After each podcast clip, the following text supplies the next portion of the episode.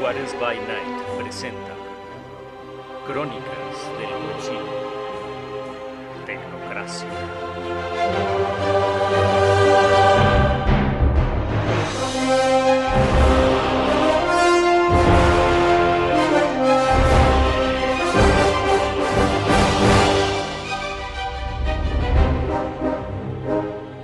Episodio 6 agentes Cassandra, Rapelea y Darwin encontraron una misteriosa caja fuerte tras la trampilla oculta en la librería. Uh, bien hecho, baba de Sabina. ¡Hey! Brr, Amistoso. Darwin y Cassandra observan la caja durante largo rato tratando de encontrar una forma de abrirla. Rapelea los observa a ambos hasta que su paciencia se agota y los aparta gentilmente. Con habilidad, empieza a teclear los códigos más usuales en las cajas fuertes. 000, 1234, 999. Pocos conocen el tortuoso pasado de la gente, al grado que tuvo que robar para sobrevivir en las concurridas calles de París. Esto le proporcionó una serie de habilidades que ahora pone a buen uso. 4321-5252. Y sin embargo ninguna de estas claves logra abrir la caja. Cuando la agente está a punto de rendirse, decide teclear por instinto un número al azar, y la caja fuerte se abre. En el interior de la caja fuerte lo único que hay es un pedestal donde al parecer en algún momento descansó algún tipo de pergamino.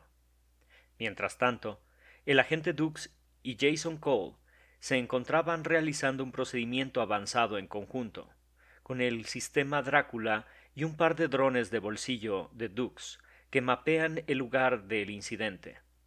De pronto, aparecen cientos de hologramas de personas y objetos hechos de láser holográfico en color rojo, que deambulan por toda la escena del crimen, repitiendo acciones una y otra vez y yendo de aquí para allá como una película en bucle. En cada regreso, cada vez hay menos hologramas hasta que Drácula determina la trayectoria más plausible realizada por el perpetrador. Se observa que la ruta más probable es que haya subido a la azotea por un callejón detrás del edificio frente a la librería. De ese edificio se tiene una línea de tiro directo a la librería. El sistema también calcula que el sospechoso era probablemente un hombre de aproximadamente 1,80. Después de haber realizado el ataque, bajó por donde subió y tras caminar por el callejón se pierde entre las calles de la congestionada ciudad de Nueva York. Eh, a mí lo que me interesa es el arma que usó. Drácula. ¿Tenemos coincidencias, Jeffrey? ¿Posibilidades? Sin coincidencias. Sin embargo, la capacidad de la desintegración es equivalente a la de los cañones ligeros de un crucero de los ingenieros del vacío. Eh, tengo una teoría. O alguien tiene la tecnología para replicar armas de nosotros, o tenemos eh, alguien de la Unión que ejecutó un golpe. No sería mejor ni el último agente que se encarga de uno de estos. La pregunta aquí es si había autorización para hacerlo. ¿Qué tal una recompensa privada? Una que Rick no sé, no te entendí cómo que se cortó. Recompensa privada. Que estuviera trabajando para alguien. Sí. Digo, tal vez he visto demasiado series. Me encanta Nikita. No solo eso, agente. Vean, sea cual sea el, el objetivo, el objetivo bajó de en esta zona, en este edificio, por la parte de atrás una vez hecho el golpe. El golpe se realizó entre tanto tiempo y además se tomó la calma de bajar hasta las, 10 hasta las 11.10. Hace el golpe y se toma la, la decencia de bajar en, en los próximos de entre 10 y 15 minutos. Toma, eh, toma, toma la parte trasera por la escalera de, de incendios, llega hasta el callejón y camina como si nada. Él sabía lo que venía, él tenía el objetivo claro y claramente tenía, se sabía exactamente lo que, lo que estaba haciendo, porque no se nota este cuarto desde el cual se supone que realizó algo, no tiene ningún movimiento, es como si de pronto llegó, hizo lo suyo y se fue, tal cual, ¿no? La doctora Cassandra se coloca sus guantes y empieza a inspeccionar con detenimiento el pedestal donde sospecha que había un pergamino. Cassandra, tú, ¿Tu- ¿Tus guantes qué hacen? ¿Hablas a mí? Sí, Cassandra, ¿qué es lo que hacen tus guantes? Cassandra le muestra a Rapelier la palma de su guante y se observa una serie de circuitos que terminan en unos diodos metálicos que aparentemente son algún tipo de sensor. Ah, analizar, tienen unos receptores. En general puedo averiguar ah, de qué está hecho casi cualquier cosa conocida.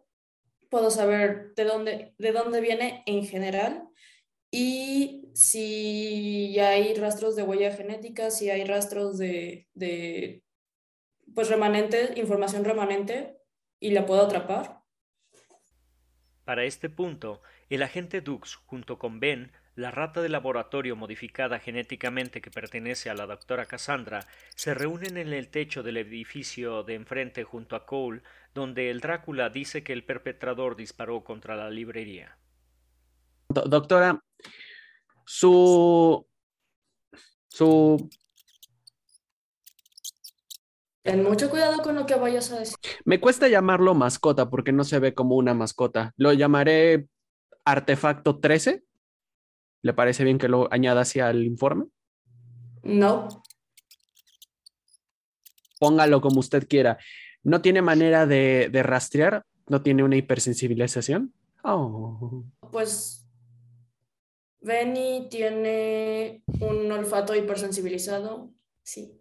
Tiene un olfato hipersensibilizado y puede reconocer olores. Mm, quiero suponer que llenó el permiso de uso de criaturas experimentales. Ay, siempre es así. Es peor. Lo digo porque no podemos dejar a libre, eh, a libertad a un organismo genéticamente modificado sin los permisos adecuados. Se va a hacer pipí en Babeo. tu zapato. Ah, agente Cole, ¿ha visto al agente Darwin? Y ese anda sin correa. Me parece muy estereotipado tu, tu comentario. ¿Lo ha visto en los últimos cinco minutos? Ey, No, no lo no. he visto, se fue al edificio de. No, no, no lo he visto. No le gusta que le digan artefacto. Ben desde el suelo observa con gesto serio al agente Cole, con sus ojos redondos como canicas color negro, y su mancha en el ojo izquierdo que le da la apariencia de llevar un monóculo. Con mucha parsimonia, Ben se acerca a la bota del agente Cole, levanta una pata trasera y lo orina. ¿Qué estás haciendo? Ah. Agente, tengo entendido, agente de. Eh, tengo entendido que si tenemos que localizar a esta persona va a ser un poco complicado. Tenemos ya imágenes de, de ese sujeto. ¿Qué tan complicado sería para usted empezar a buscarlo? ¿Le digo la verdad o seguimos siendo amigos? Bueno, yo también desconozco qué tantas capacidades tenga y Ay, soy terrible investigadora. Mm, no me han visto a mí. Lo que sí puedo pensar es que aquí adentro falta un papiro. El análisis de los guantes de la doctora Cassandra concluye y empieza a arrojar datos que comparte con el resto de la amalgama. La información confirma sus sospechas. Un papiro se encontraba en el pedestal de la caja fuerte y había sido sustraído con unas dos a cinco horas antes del incidente. También averigua, gracias a la datación con carbono 14, que el papiro debía de tener unos dos mil años de antigüedad. Alguien Wow. tocó, alguien metió la mano al- a la caja en, en un periodo de unas cinco horas para atrás, pero bla, bla, bla, el papiro, dos mil años. Carísimo ¿Cómo? en París. ¿Dónde encontraron eso? En, en una caja En- fuerte atrás de una estantería, pon atención. Es ¿Cómo? perfectamente normal que un hermético tenga estos documentos. No me parece eso raro. ¿Cómo es que sobrevivió una caja fuerte a ese impacto? De la caja estaba fuera del rango de explosión. Entonces, ¿tenemos imagen de esta persona? Tenemos, tenemos forma y un este. Tenemos un estimado. Te paso el estimado de cómo es. La única persona o el único contacto que se tiene de él, algún civil que se haya topado, es esta persona de aquí. Un pergamino. Agente, yo tengo una pregunta. ¿Esta explosión circular fue el- por el disparo? No fue una explosión, fue una desintegración. Por el disparo. Sí. Dudo que ¿Qué tal si encontremos, aquí? dudo que encontremos un arma así en el tráfico de armas. Por eso, o se la proporcionaron, o es suya porque es de la tecnocracia, o em, tenemos alguien con muy buenas capacidades de destrucción que está matando este, a otros eh, desviados de la realidad. Ah, perdón, no podemos decir desviados de la realidad. ¿Cómo quedamos que les Ah. íbamos a llamar? ¿No es políticamente correcto? ¿Divergentes? ¿Políticamente incorrectos? Si no hay una bala que podamos gastar, hay una huella de energía que se pueda gastar. Es correcto. Todos los agentes se ponen a meditar un momento toda esta información obtenida, hasta que Cassandra rompe el silencio. De hecho, no es mala idea. Oye, todavía puedes hacer esa cosa que hacías con las ondas y la energía y la baba y así. Sí, sí. A ver, deja. ¿Exactamente qué estás pensando, Cassandra? Si hay una huella energética que podemos rastrear. Si, si logro obtener la huella genética de esta gente, la impresión genética que dejan a su paso, eh, ya sea porque estaban sudando y dejaron partículas de sudor o, o piel muerta o un cabello o lo que sea, eh, a partir de ese perfil podemos hacer una reconstrucción facial y puedes correr tu base de datos mágica. Ah, Bueno. Sandra, eres un genio.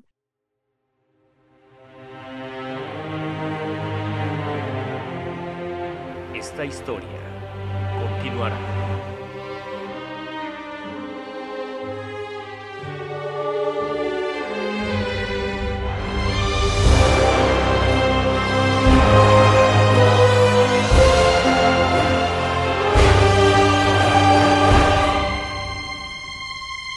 Juárez by Night presentó Crónicas del Concilio, Tecnocracia.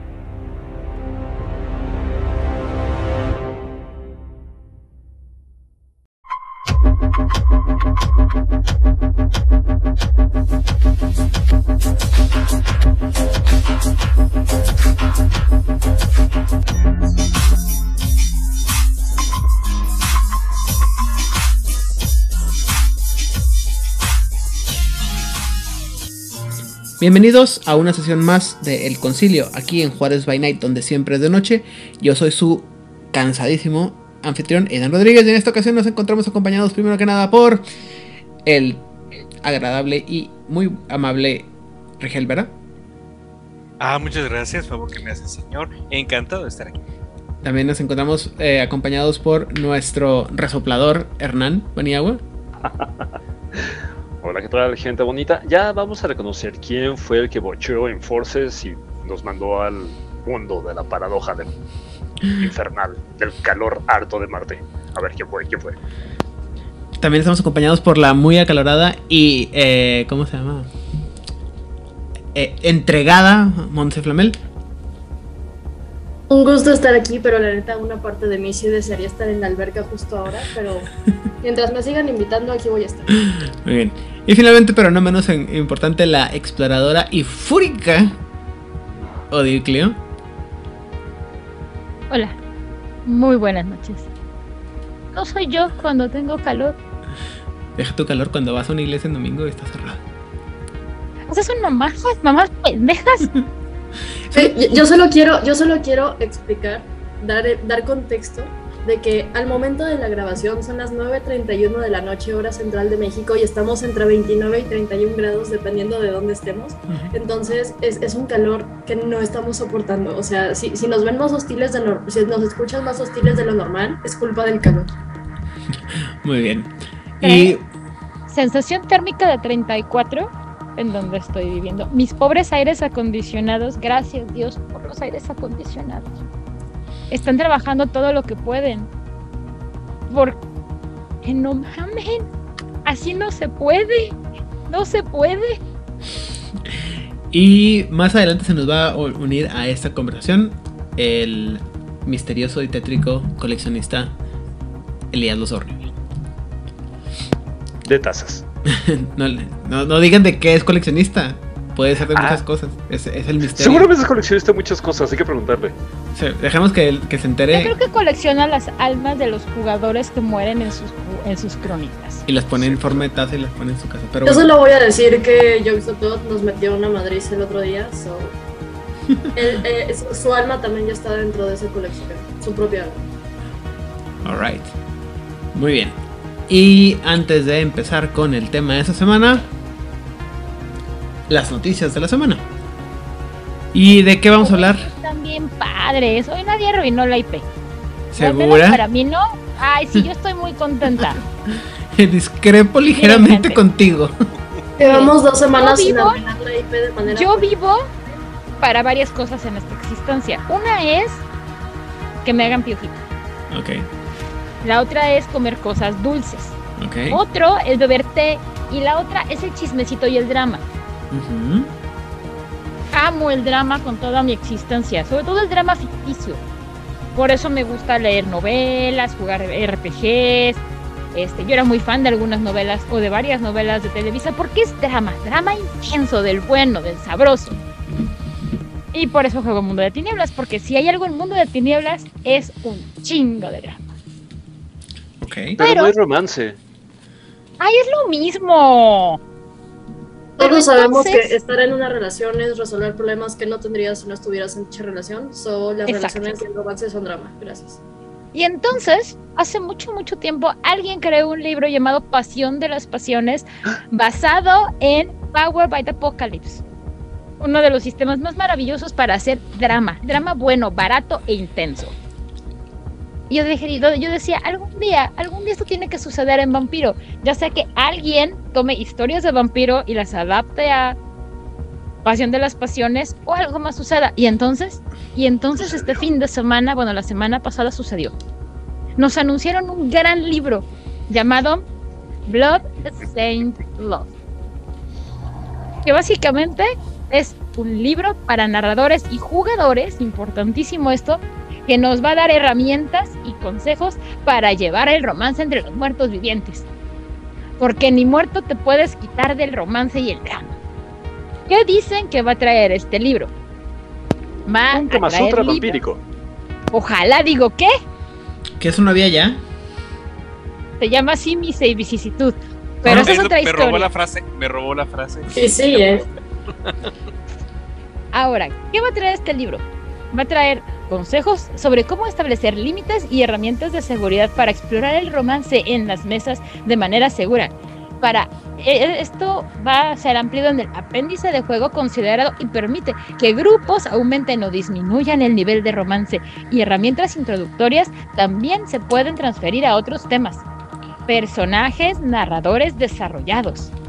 Conceptos desarrollados de la historia, todos diseñados para maximizar el potencial romántico. Nuevos méritos, defectos y poderes de disciplinas relacionados con el romance. Secciones sobre técnicas de juego alternativas sobre co- como cartas de, de- de- de amor y TikToks. Sugerencias de personajes y jugadores que pueden ayudar a entorpecer el romance de otros. Porque drama. Incluso si no están interesados en participar directamente. ¿Puedo meterles Entiendo aquí, esa parte. entonces? Y nos da unos adelantos de dos méritos que vamos a poder encontrar. Uno True se love. llama Despierto toda la noche, que básicamente eh, va a ayudar a que tu puntuación de humanidad cuente a un nivel más alto, bueno, a varios niveles más altos o los que sean necesarios para efectos de el Blush of Life, ya saben, que parezcas que estás vivo, tu pielecita esté sonrosada, calientito y pues puedas mantener relaciones sexuales, básicamente. Porque para eso sirve gastar sangre, para tener sexo. Y también va a haber ot- eh, va a haber una disciplina, bueno, una amalgama que se va a llamar Wingman, que va a permitir que un usuario extienda sus poderes de presence hacia un aliado. O sea, presence por proxy. O sea, eres el wingman de Copa. Eso no va a salir bien. No, Esto está esperado para lanzarse para Exacto. Esto está, es- sí, justamente así, así, así. Y todo esto está esperado para el último cuarto de este año. Yo estoy sé cómo bien podré pinches esperar emocionada, no, en serio, es la mejor noticia que me ha dado el rol desde que dijeron los del monito que a lo mejor algún día iba a llegar mi pinche monito, pero como el Pero monito enamorado. no ha llegado, pues me mantendré con la esperanza y belleza de este futuro libro. Ah, tengo opiniones fuertes. Cállate ya. No. Déjame disfrutar esto. No, mira, este. Está bien, ya. Eh, Inclúyelo. Tú sabes que yo soy, yo soy la primera persona que dice que, o que argumenta que esto, todos estos temas que, que manejan mucho de las los herramientas de seguridad y el- los efectos del bleed, me parece que lo exageran mucho. Ese es mi punto de vista. Eso es lo de, eso es mi punto de vista.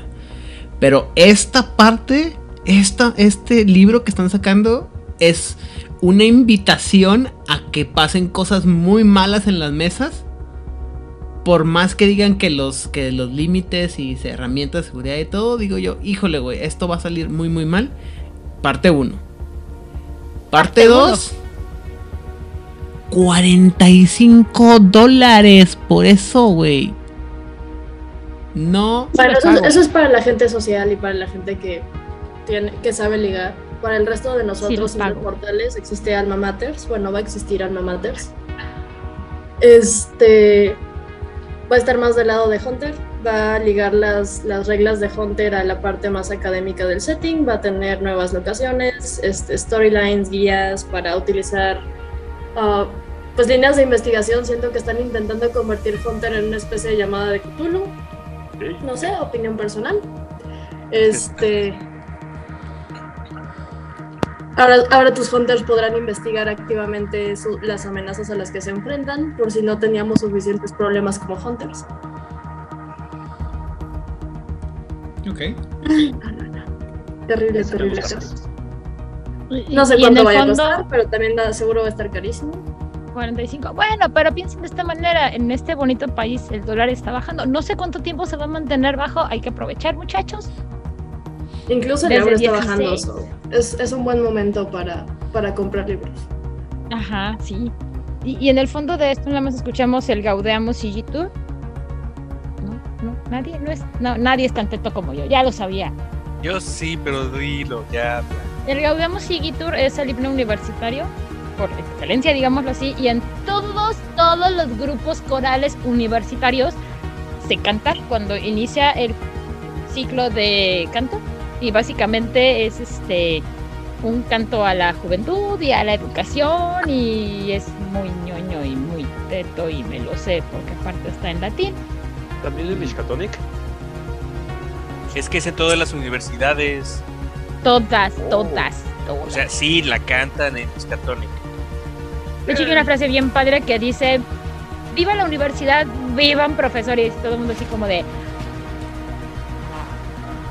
O sea, la universidad sí, los profesores podemos, este. Seleccionar a los favoritos. Ajá, sí, claro. Y pues básicamente es eso. Y en mi Pero no hay porra cuando- para los profesores muertos. Claro. Discriminación. Claro que sí. Ah, pues también No, dice sí. viva la universidad, vivan los profesores, vivan cada uno de sus miembros y resplandezcan siempre. Como vampiros de crepúsculo. Exactamente. Pero sí, cuando yo lo leí, Mons, pensé lo mismo que tú. Esto es la fraternidad. Sí. Sí, sí, definitivamente entre Bloodstained Love y Alma Matters se fueron a los extremos. Eh, uno es para gente a la que le gusta el drama y el romance y el otro es para el resto de los nerds. No sé.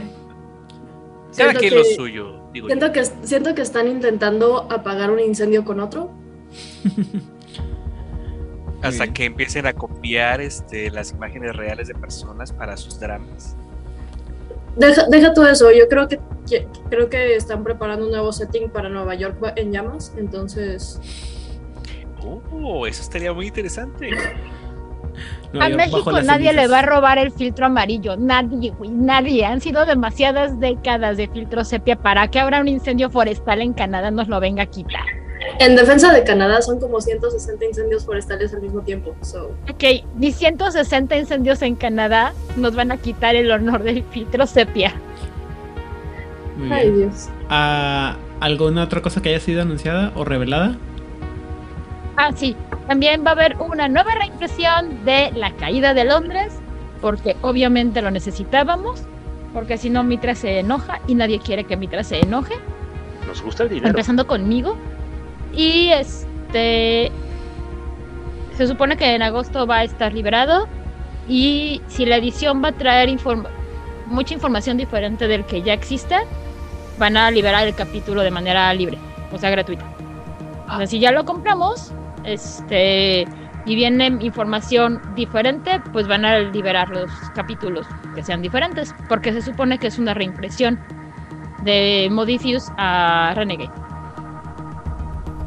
¿Qué reimpresión? Ok, O sea, tengo, pero sí va a tengo, haber cambio. de tengo cosas, preguntas, pero... extras. Tengo más preguntas que respuestas.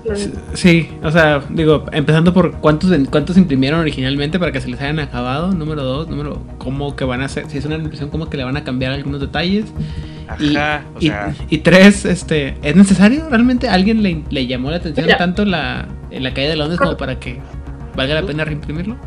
Mira, te lo, te, lo voy a, te lo voy a decir de esta manera. Conozco a una persona, no voy a mencionar nombres porque no quiero hacerle publicidad, pero es un conocido que autopublicó un libro muy malo. Y, y él presumía que su libro se agotó en España. Y mi frase célebre que todos los que lo conocemos en común adoptaron es: sí, güey, cuando imprimes 10 libros, pues obviamente se van a acabar. Es muy. Vas a tener que imprimir una segunda edición. El problema es que para su segunda edición hizo cambios en la historia. Entonces, sí, es, es, es, es un tema. O sea, es un bueno, bueno, pero eso es un mal uso de, de- de- del proceso editorial en realidad. Yo creo que tiene Eh, que ver más con los permisos Terrible. editoriales y de la, la- de la marca, porque literalmente son dos estudios diferentes y ahorita Renegade Studios está llevando todo. Entonces, yo creo que va más por ahí que por si se les acabó o no se les acabó. O sea, esa fue su edición, vamos a sacar nuestra edición.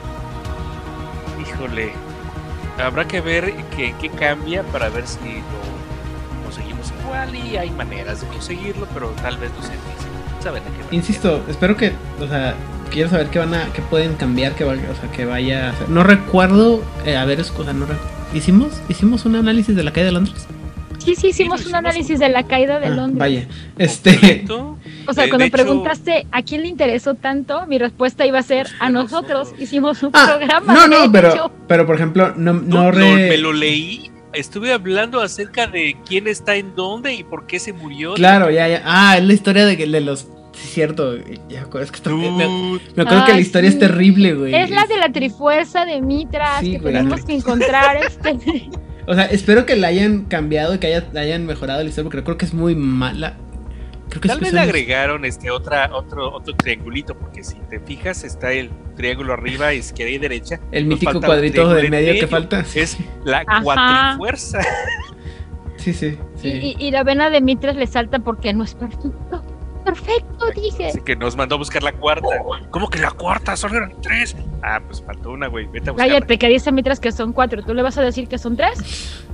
Bueno, esperemos que vaya, o sea, que lo que sea que saquen, este, uno, mejor, y dos, accesible, porque también ah, voy a irme por la historia de Monse, o sea, creo que nunca viene, o sea, ya hace muchos años que no veo un, un solo maldito libro de, de, de lo que es White Wolf en lugares físicos, pero, o sea, estos libros de, ¿cómo se llama? De ya lo hemos platicado mucho, ¿no? De todo lo que son los libros este, de quinta edición, no los encuentras en, ningún, en ninguna librería, ¿eh? O sea, tienes- si- No, si no, no- los- los- la gente que los tenemos es porque los hemos pedido para que lleguen a nuestras casas. De ahí en fuera, no hay uno solo que, que puedas encontrar. Eh, yo, yo batallé incluso para conseguir el- los físicos de, de Vampiro la Mascarada. El, De conseguí, nada por la globalización. el de quinta edición y, y fue así como que fue una tienda, fui a una tienda local aquí en, en Estados Unidos, que bueno, al otro lado, en, en El Paso, Texas, y les pregunté, y esos son chavos que tienen, o sea, esos güeyes tienen Warhammer botado esperando a que alguien lo compre y no le quisieron invertir a, Vampiro quinta edición, ¿no? Y me dijeron, no, es que pues nadie le interesa, y yo, mi pobre corazoncito. Y esto fue antes de que empezamos el podcast, ¿eh? O sea, y, y no, ahí está, están. Y en cadenas, en cadenas grandes de, de librerías en Estados Unidos, como puede ser Barnes Nobles, que tienen siempre todos los libros, mm, no los, no los Pero ¿Qué? bueno, pasando a temas un poco más radiantes eh, para, para Aidan y para varios de los aquí presentes, ¿qué te parece el navajo de hombre lobo? Ya se bajó Pepa del techo, Eh, Está en la alberca, creo que ya se fue. pero se bajó porque hacía mucho calor o se bajó porque se le bajó el mal, el mal No, se, se bajó por, se bajó por el calor, o sea, o sea, por necesidad. no, eh, parece que a él sí le gustó. O sea, le gustó el, el- el- cómo lo están adaptando. eh, pero, pero a mí me interesa escuchar el radio de Ida. Mira, la versión que me pasaron, este veía, estaba, era una captura de pantalla de una captura de pantalla, entonces no alcancé a analizarla bien. Eh, lo que alcanzo a ver son dos cosas que llaman la atención. Uno, eh, lo que habíamos dicho que la rabia va a ser como el hambre en, en- en vampiro. El formato se mantiene más o menos igual. Y- Una hoja de dos lados. Ajá. Y creo que lo más. Ah, sí, o sea, ese, ese diseño que dices tú, güey, o sea, literal lo hicieron en Excel. Hecho planitas. ¿En Sí, qué? lo, puedes hacer más bonito en Word. En Excel o algo así, un porque. poquito de Canva. No, no, no, nada. Pero aparte creo que lo, lo más relevante y lo más llamativo, este, que todos así como que ¡Ah! nos engañaron, nos mintieron. ¿Cómo se Las atreven? cinco formas. Es que van a ¿Cómo se estar las, las cinco formas. Van a estar de- las cinco formas. Ajá. Y nos habían dicho que no. Yo algo Bueno. que estaba comentando precisamente es que no sé si quieren adaptar el juego a lo que fue Earthblood, porque, o sea, al parecer el, el Krynos va a ser literal una forma de combate en la que no vas a poder hacer nada más y que no vas a poder mantener durante mucho tiempo. Y una vez que entras en Krynos, todo, o sea, todo sigilo, todo social se va por un tubo. Eh, y es muy parecido a lo que pasa en el videojuego de Airblood. O si hicieron Airblood precisamente para prepararnos para lo que iba a ser quinta. O sea, Eh, algo, algo, ajá, algo que a mí se me hizo muy interesante es que ya hay puntuación de Arano. Ajá. Ah, eso se me hizo muy interesante. Puedes tener hasta 5 puntos en Arano.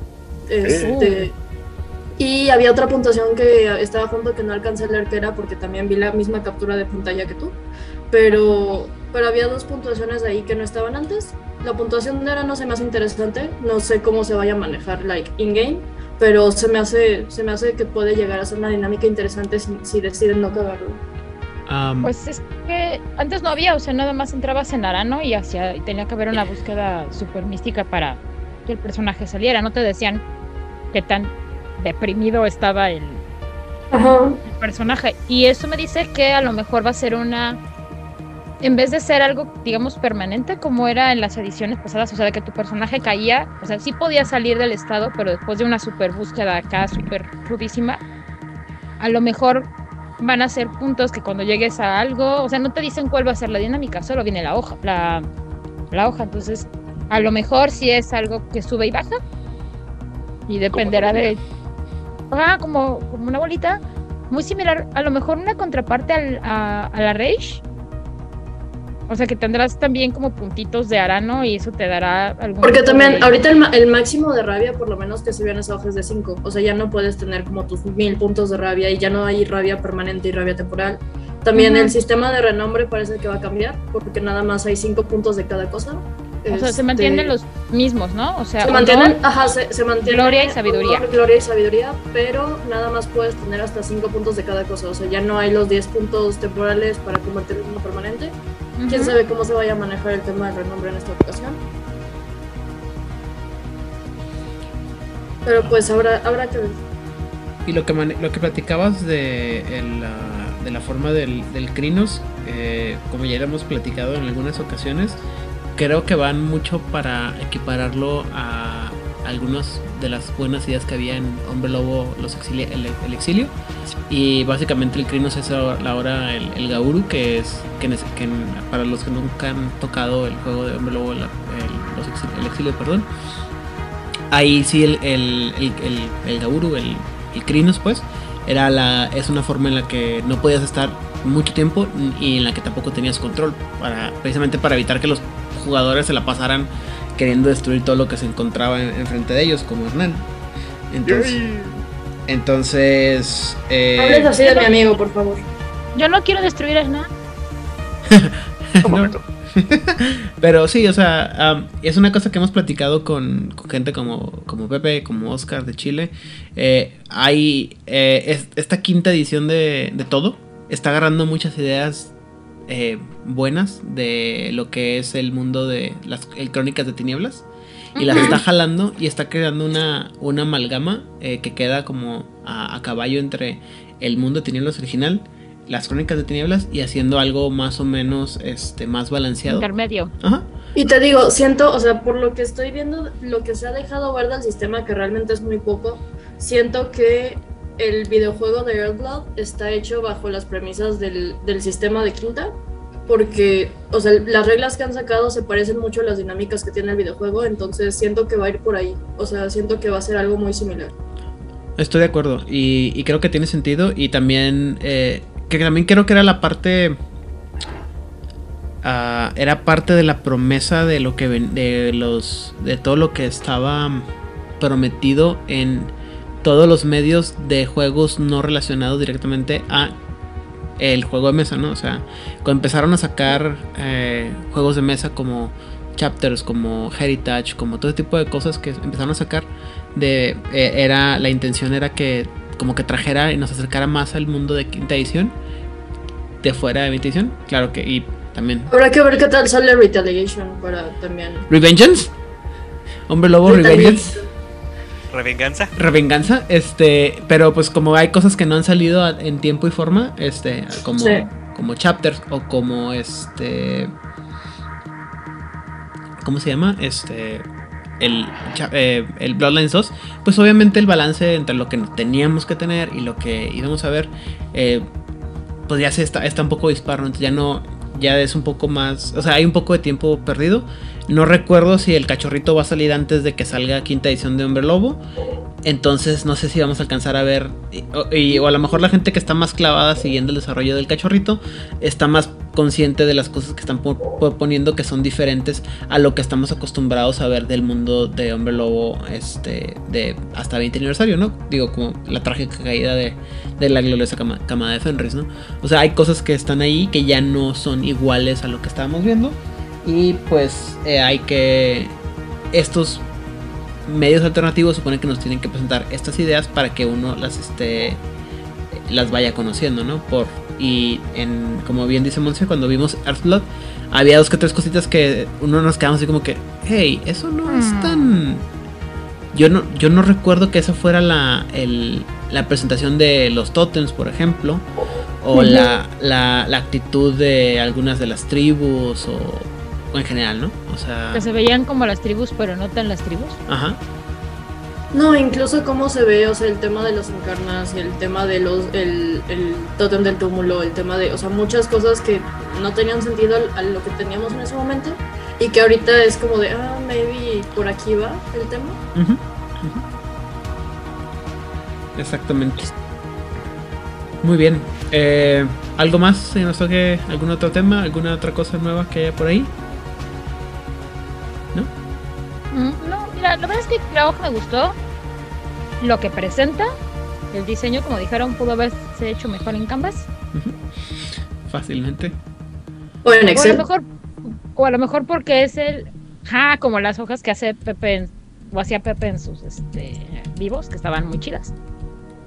Mm, pero pues a ver qué, qué nos encontramos. Me gusta la descripción que pusieron de cada una de las formas. Entonces, este, vaya, como adelanto, no me parece un mal adelanto. Estéticamente no me termina de gustar, pero la información está chida. O el subtexto que hay ahí. Órale. Muy bien. Eh, ok. Es, es- son temas complicados y son temas que tendremos que ver. O sea, insisto, también pues hay una... Hay todo un tema de la... eh, ¿Cómo se dice? Del rechazo, ¿no? Que hemos experimentado todos por... Al, al material porque estamos acostumbrados a uno y seguimos casados con las cosas de, las ediciones anteriores. Pero pues vamos a darle la oportunidad a, la- a las cosas de que fluyan y a ver qué pasa. Lo peor que puede pasar es que no nos guste y sigamos jugando las ediciones anteriores. ¿No? Y si no, pues agarras cosas de lo que te, lo que te gusta y, y lo metes con calzador a tu, a tu edición favorita. ¿No? ¿Quién iba a decir que los dos juegos iban a irse fusionando lentamente? Lo que. ah, mira, lo hemos platicado mucho cuando hemos hablado de El mundo de tinieblas nuevo. El. Había, hay, hay ideas muy padres en el mundo de tinieblas nuevo, en crónicas, en las crónicas de la oscuridad, que mucha gente nunca le dio la oportunidad porque eh, el rechazamos a- así de entrada a Requiem y todo lo que parecía de ese mundo. Y conforme se fueron aplicando las reglas, este, y, y- y también como hay, conforme dándose el cambio generacional y tienes la oportunidad de, de analizar el material, pues así como que, hey, pues sí se pueden hacer algunas cosas chidas, se pueden, se puede aplicar algunas de estas cosas. Y pues también, este, creo que es natural, ¿no? O sea, hay, hay- tiene, tiene- tiene- que mejorar, porque también, así como hay mucha gente que, que se abraza a las ediciones viejas, también había gente que decía, oye, ¿sabes qué? Hay cosas que están bien quebradas y que tienen que arreglarse de una manera u otra. Y las ediciones nuevas pues te presentan opciones de, de cómo mejorar tales cosas, ¿no? Pero al final están haciendo algo como DC Comics con sus crisis en las tierras infinitas, que hace cosas nuevas, las juntas, las mezclas, las separa, las reúnen. Ah, bueno, eso también es el efecto de ese cómics de las crisis infinitas, de la infi- las crisis infinitas infinitas, porque eh, es también el cambio de la propiedad, ¿no? O sea, y las y todo ese tipo de cosas, entonces y de los este juegos, los ¿cómo se llama? Las casas desarrolladoras. Pero eso es un tema que hablaremos mucho más adelante. Dime, Elias, tienes cara de que quieres de- Ah, no, Yo, yo, yo quiero decir que, que, que me encantó el sourcebook de, de los Decepticons de Rene- Renegade Games. De los Decepticons. Perdón, estoy pidiendo Sí, sí. Es que dentro de las cosas que anu- anunciaron en la Ah. Fue, fue el libro de los Decepticons, creo que fue Oh. lo más notable. ¿A poco tienen un juego de Transformers? Y de Sí, Power claro. Rangers. Y de Power Rangers y de G.I. Joe. En un tema completamente no relacionado, por ¡Qué muy sorprendente que parezca, sí recomiendo la película nueva de Transformers. Sí, yo la vi también. sí. padre. Sí, el. Hasbro versus real, no puedo esperar a con su propio Transformer, güey. Muy bien. Vamos Mira, a viene Guerra de Bestias y ya soy muy feliz. con Sorry, eso. sorry por llegar a poner el desorden. Ya. Muy bien tú, Elias, lo aplaudo y lo celebro. ¡Ey! No le des cuerda. Muy bien. El tema de la semana es la una de las No, perdón, con permiso. Más de lo que ves. el el de- Sal de mi cabeza, Rafa. Sal de mi cabeza, Rafa. Muy bien. Rafa Gorgori. No, eh, Rafa es un amigo muy, este, muy querido, sin ofender a los presentes. Este que hace muchos, muchos años me contó un chiste terrible que no, ese sí no lo puedo contar porque sí nos, nos cancelan todo el programa. ¿Ok? Después. Lados. Sí, no, muy cabrón. Pero bueno, este. El día de hoy vamos a empezar a hablar con una de las esferas. De la, vamos a hablar. Ya, ya pasamos las esferas fáciles de entender. Ahora vamos a empezar a hablar de las esferas que son difíciles de entender o un poquito más complicadas de entender. Porque. Sí, Dime. hasta, hasta ahorita, hasta ahorita fue así como, como en la montaña rusa, que, que- que es la primera subida, pero Ajá. con esta esfera eh, iniciamos con la primera bajada. Ajá. Sí, o sea, vamos a Estábamos hablar. en lo físico, Sí. del reino de lo tangible. Ajá, ahora vamos a hablar de cosas que no son tan tangibles y que pueden ser un poquito más difíciles de, com- de entender. eh, porque ya aquí ya empieza mística, me- este, mecánica cuántica y demás cosas. Este, Está súper fácil. Toda persona que entienda la teoría del universo holográfico lo capta de inmediato. este, Ay, bueno, obviamente, nada más necesito como una bolsa de 25 bubulubos para estar en sintonía. te, voy a, te voy a explicar la, la- te voy a aplicar la regla de mi, de mi compa, el, el que dice que todo el mundo sabe cómo cazar vampiros, güey. Sí, o sea, sí, güey. Toda la gente que tú conoces tal vez, pero la gente, el, el promedio de la gente no sabe cómo cazar vampiros. ¿Cuáles vampiros? Ajá, exactamente. Bueno, No, y aparte cuando empiezas a, a hablar de, de- de transposición y, y- y colocación y todo eso, va a estar divertido. ajá, muy bien. Quiero mis bubulubus. Bueno, pero también cualquier persona que ha subido a un metro en hora pico de cualquier ciudad del mundo El espacio no existe. bien, Va a entender muy bien esto. O sea, toda la gente que se ha subido en el metro en hora pico va a entender perfectamente de lo que estamos hablando y de cómo la ley de la física de dos objetos no pueden estar en el mismo espacio al mismo tiempo. Te subes a un microbús y siempre el No, chofer no, te sí dice sí "Recórranse pueden". hacia atrás. Sí, no, este. Dicen que en, en realidad las cosas nunca se tocan, sino que los átomos se repelen a un nivel muy pequeño, pero cuando te subes al metro en hora pico, las cosas sí se tocan. Están así todas tan comprimidas que se tocan y se convierte en uno solo. De, de- Se de- de hecho hay una transposición. sí, sí. Muy bien.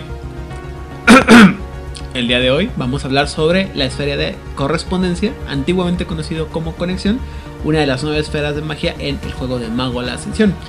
Anteriormente, los Al-Ibatin ocupaban el asiento de la correspondencia en el Consejo de las Nueve Tradiciones Místicas original y actualmente está ocupado o eh, dominado por los adeptos virtuales. ¿Quién sabe por qué chingados?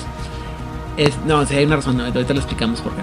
Y este, el reino eh, fragmentario de la correspondencia tiene su mapeo o su relación física al planeta de Mercurio por el concepto, la idea de la comunicación y el, y el viaje. Y eh, está asociado con el dinamismo perdón, en la eh, Trinidad metafísica. Eh, en términos muy generales, la, magia de la correspondencia permite poderes tales como la teletransportación y ver en, áreas este, lejanas.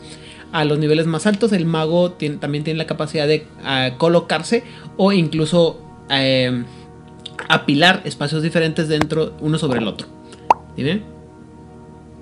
Ah, Ok. La correspondencia perdón, también puede ser combinada con casi cualquier otra esfera para crear efectos que abarcan grandes distancias. eh, y por eso el espacio, la- la- las interrelaciones y los eh, enlaces simpatéticos todos se hacen, o sea, son evidentes a través del estudio de la correspondencia. Al doblar el espacio o eh, ignorarlo totalmente, el mago puede viajar rápidamente o básicamente teletransportarse de lugar a lugar. Eh, el visualizar o el ah, conocer las, la- las locaciones ayuda a que el, el mago pueda ver lugares muy lejanos o dirigir su magia en distancias. eh, ¿Clarividencia? Sí, clarividencia, básicamente. La espada del augurio. Ah, Más allá de lo evidente. Ujú. yo, so- yo siempre pienso más como esa parte de, de, ah, ver lugares lejanos. Se me refiere un poco como la película de Jumper. No sé si la acuerdan, que tenías que tener una, una Sí. idea muy clara de, de dónde ibas a estar, porque si no Pero él se teleportaba. te dabas, pues, pues, pues, ese güey era un maestro de la correspondencia que por alguna razón no lo escupió en la realidad, güey. Seguro la sobornó. Pero no, bueno. la paradoja era que era permanentemente casado. Bueno, y con una, eh, una vez establecido el, el- la relación entre un objeto y una persona, los efectos también pueden este, ser enfocados específicamente a través de los rituales. Eh, para un maestro de la correspondencia, la distancia no implica ningún, ningún problema, ninguna barrera, y de hecho la distancia y el espacio parecen no existir para aquellos que eh, estudian esta esfera a través de la unificación del punto de la. a través del punto de correspondencia que unifica todos los magos pueden. eh, o se dan cuenta, mejor dicho, que todas las cosas ocupan un solo espacio. O es decir, que no, el espacio no existe, que es una ilusión tal y como, como cual. Los adeptos virtuales, como dijimos, son los, eh, los estudiantes más dedicados de la correspondencia y tienen la teoría de que todo existe en un solo punto, es decir, el punto de la correspondencia o el espacio eh, total, ¿no? El, el no espacio o el espacio total. Y que el poder este, ignorar ese espacio simplemente es darse cuenta que todo es una sola cosa. Eso todo va a tener mucho más sentido, o que todo estaba unificado, perdón. Todo esto va a tener mucho más sentido de cómo pasamos de los adeptos virtuales a los alibatín cuando lleguemos a la. ¿Cómo se llama? A, ambas- a esta situación, a, a la explicación de estas dos tradiciones. Eh, matemáticamente, el espacio solamente es una ilusión, una- un conveniente constructo de la mente. Y los objetos, los lugares y las personas eh, realmente no toman espacio, según estas teorías. Y en realidad todo es solamente un patrón. Y el espacio solamente describe esta relación en diferentes. de- perdón, la relación de los dos patrones en relación a la una con las otras. Por eso es un poco complicado y por eso tenemos que dejarlo un poquito ya después pasamos los patrones básicos, ¿no? Eh, los magos que son un poco más inclinados ven la, la, corresponden- la correspondencia, válgame Dios, a través de las teorías del contagio y la simpatía. Eh, cualquier dos cosas que se han tocado en algún momento dejan una- un pequeño trazo entre, entre ellas de, de conexión que después puede ser llamado o que puede ser invocado a través de la correspondencia. Por lo tanto, los. Dígame. Yo me la sé, yo me la sé. En el libro de Fraser de la rama dorada especifica que dos principios de la magia son lo que acabas de decir, la simpatía y el contagio. El contagio es que aquello que ha estado unido, aunque los separes, permanecer- permanecerán unidos eternamente. Como en física serían los dos electrones pareados, que mandas un electrón o una partícula en una dirección del universo y eh, la otra en otra dirección del universo, y cuando una impacta contra algo y modifica su spin, su manera de comportarse o de girar. La otra, donde quiera que esté el universo, ipso facto, e incluso más rápido que la velocidad de la luz, también modificará su spin en total empatía, empatía con su hermandita. Y la magia por simpatía implica que todo aquello que se parece tiene el mismo destino. Entonces, por contagio, es hacerle brujería a alguien con una hebra de su cabello. Como estuvo pegada a esa persona, puedes afectar a la persona a través de su cabello. Y por simpatía, puedes hacerle brujería a alguien por una fotografía que muestre el rostro de esa persona. Ya, muchas gracias. Gracias. Con mi nueva muñeca vudú. Eh, de tal manera, como menciona Hernán Paniagua, los objetos y los lugares que tienen un patrón similar pueden ser manipulados a través de la similitud que los une. Y cualquier conexión eh, abre la, la puerta a la manipulación de los patrones. Y siempre va a ser cosas. Siempre va a ser mucho más fácil trabajar con cosas que tienen una relación, una familiaridad, que con cosas que son diferentes o que no se parecen. Para poder utilizar las archesferas, el maestro de la correspondencia tiene que darse cuenta de cómo es que todo está, eh, cómo estar en el mismo espacio dentro de sí mismo y el, el punto de correspondencia le permite a los maestros existir en varios puntos a la vez y después de eso el mago tiene que, darse, que resolver la paradoja de existir en el mismo espacio de sí mismo y a la vez que está en todos lados, es decir, ser omnipresente. Que, insisto, cuando han un poco más de física, bueno, cuando saben un poco más de las cosas más sencillas de explicar de la física cuántica, como lo que mencionaba ahorita Hernán de las partículas, es fácil de entender, pero en realidad es una. Sí, es una así como un galimatías mental de que, de que la idea de que la, la distancia no existe y que todos estamos en en el mismo lugar, solamente tenemos una ilusión mental de que estamos separados por la distancia. Dígame. Incluso dicen que la distancia es el olvido. sí, pero eso, eso, lo dicen los poetas mexicanos más, este, más este, trágicos, entre otros, muchos otros. Muy bien, eh, las marcas que deja eh, el uso de la, de la correspondencia dice que aquellos magos que usan la correspondencia eh, tienden a desarrollar una imagen o una vista como que están así como que perdidos en el espacio, como que la cabra está de quién sabe dónde y como no están poniendo la atención, no están poniendo atención a lo que está pasando. Esto es porque como tiene una perspectiva cada vez más amplia, usualmente están mucho más este, conscientes de lo que está pasando a su alrededor que lo que las personas que los están rodeando se dan cuenta.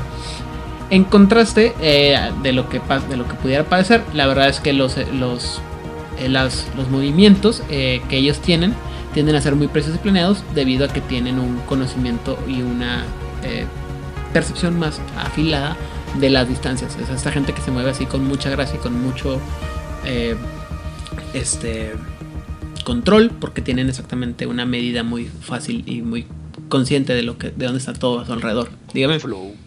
Flow. Sí. flow. Sí. Eh, y las energías que se asocian con la correspondencia tienden a ser de color eh, púrpura o morado o plateados, dependiendo de cómo se usen.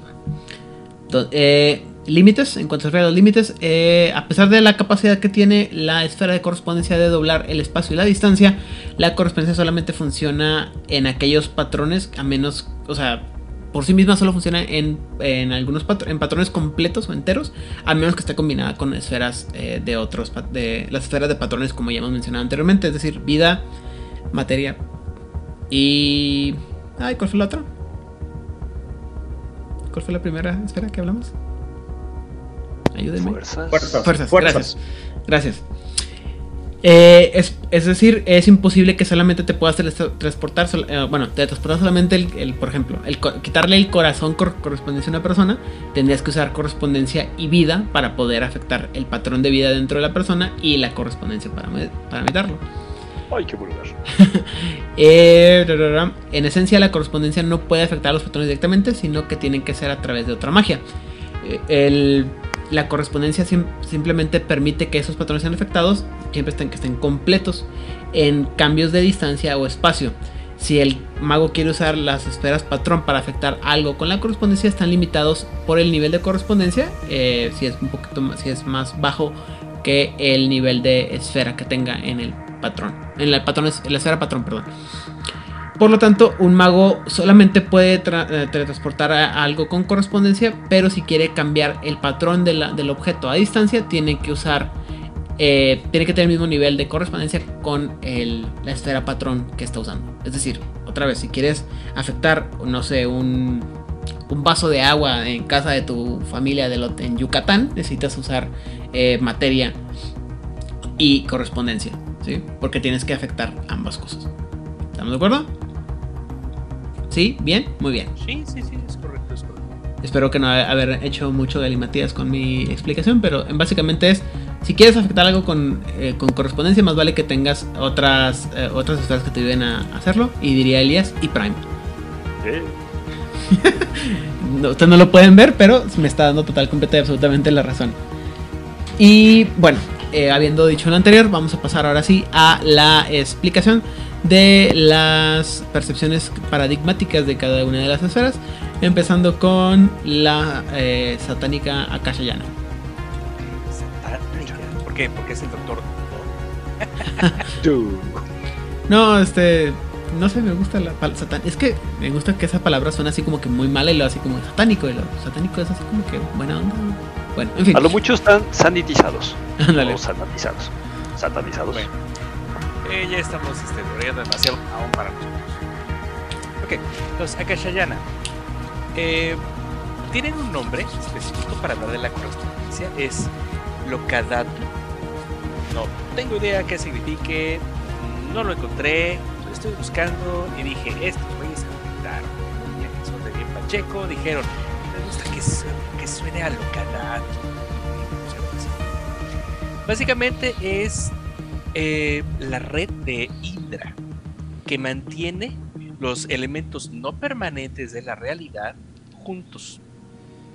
Como si fuera un pescador, asumo yo. ya que esta red conecta todo. La separación es de una ilusión infligida por el samsara, que es el consenso. Recuerden que el samsara es eh, la ilusión de la existencia.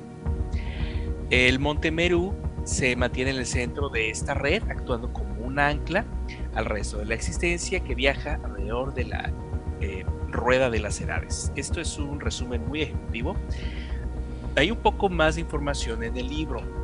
El libro ya directamente habla acerca del principio de la impermanencia, habla de, por qué se le llama impermanentes a las cosas, porque pues, todo está cambiando, todo está fluyendo, entonces todas las cosas que existen en el mundo y fuera del mundo son impermanentes, porque todo está cambiando y todo va a ser destruido, todo va a ser eventualmente eh, deshecho. Todo está conectado y son parte del mismo todo cósmico. Esta red son los hilos de la trama donde se cruzan, hay un espejo, ya que cada punto de la red se refleja en todos y cada uno porque todos y cada uno son iguales. Todo en todas partes al mismo tiempo. Toda la separación de las cosas es una ilusión, una de las reconfortantes mentiras del samsara que nos mantiene calladitos, calladitos y tranquilitos. Eh, efectivamente, el monte Merú es el único punto inmóvil, es el eje desde donde toda la rueda gira. La forma que tienen de afectar o utilizar eh, correspondencia eh, los Akashayana es a través de mandalas, eh, porque muestran las conexiones cósmicas entre los objetos a través del espacio. Desde referencia del Monte Meru en el centro como punto de correspondencia y centro de todo el mandala en sí. El Do lo pueden utilizar también por medio de los movimientos giratorios, la contemplación quieta de lugares lejanos, todo esto siempre con la idea meditativa de que es una rueda siempre en movimiento gobernada por un centro inamovible. Entonces, eh, tomemos en cuenta mucho, no solamente qué es la esfera, sino filosóficamente qué significa para ellos, o sea, no filosóficamente, hablo de su filosofía muy rara que nos habla Byron eso, sabemos que es un, un mishmash, una mezcla bien rara, bien de lo que creen que está chido y lo que saben que, era más o menos realidad. Me gusta, está bonito. eh, ellos consideran eh, la correspondencia algo extremadamente importante para ellos, pero es una herramienta muy útil. Hay algunos errores muy divertidos, los que están bien chicos. Ok, muchas gracias.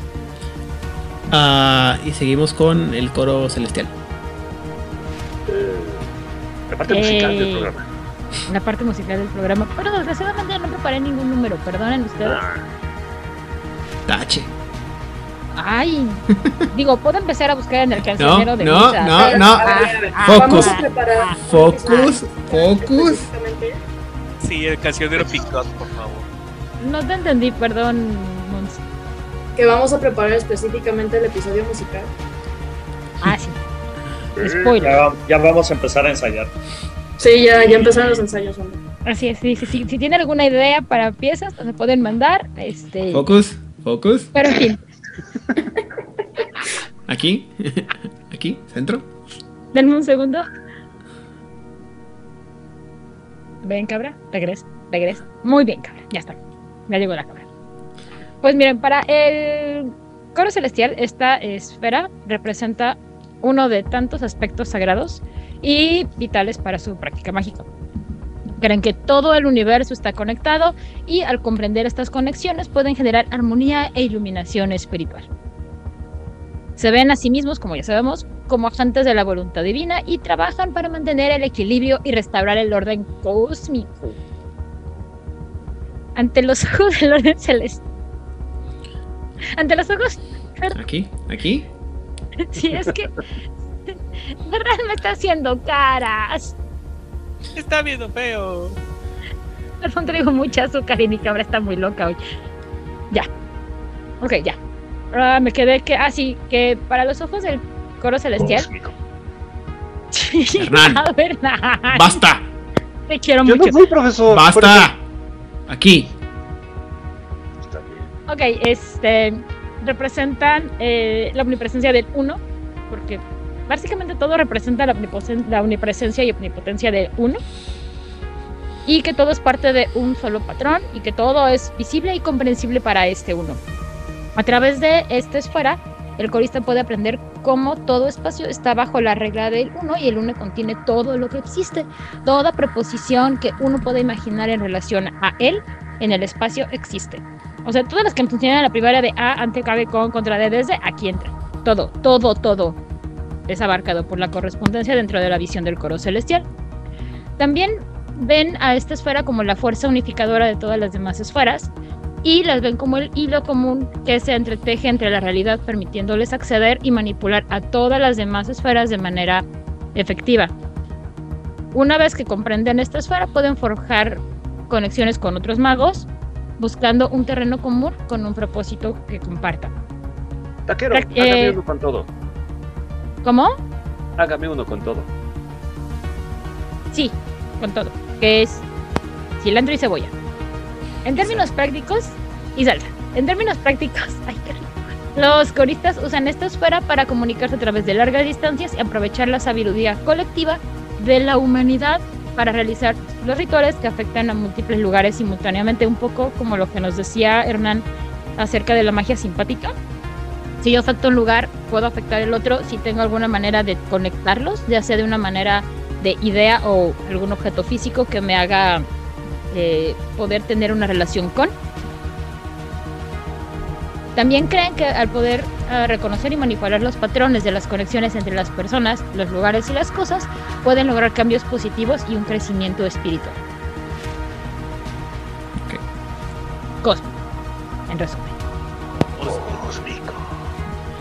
Muy bien. Entonces, eh, gracias, Odil. Eh, continuamos con el culto del éxtasis. Quiero aclarar que me sacaron totalmente de mi zona de confort porque cuando mandaron el mensaje de escojan sus tradiciones empezaron a matarse por las únicas que conozco. Entonces estoy completa y, y yo estaba en junta en el trabajo en ese momento. Entonces estoy completamente, f- o sea, no Como estoy segura. Voy a decir, ajá, sí, pero lo intenté, ¿ok? Lo intenté. So, en el caso de el culto del éxtasis, eh, tienen una perspectiva muy rara respecto a la esfera, ya que su enfoque principal es explorar el potencial humano y buscar como la búsqueda del éxtasis personal como, como ellos lo hacen en la tradición. Eh, ellos tienen este concepto de la ilusión del espacio, que se refiere a la forma en la que nosotros percibimos la realidad y las limitaciones a las que nuestras percepciones sensoriales están impuestas. Eh, ven la esfera de correspondencia como una herramienta para superar este tipo de limitaciones y poder trascender entre, entre la separación de las cosas. Ah, les permite experimentar como esta sensación de unidad y conexión profunda con todo lo que les rodea. Ven que en cada objeto, en cada persona, cada fenómeno del mundo hay un hilo invisible que los conecta a todos. Y esta misma percepción les permite trascender las ilusiones del espacio y del tiempo, en su momento hablaremos del tiempo, pero les permite experimentar como una interconexión entre todo lo que existe y la unidad de, pues, del cosmos de una manera más directa. Y eh, lo conecta dentro de las nueve pasiones sagradas, que es como una de las de los foundations, que siempre se me olvida la palabra en español para esa, para esa madre de, de la tradición, ajá, eso, este, lo conectan directamente con la empatía.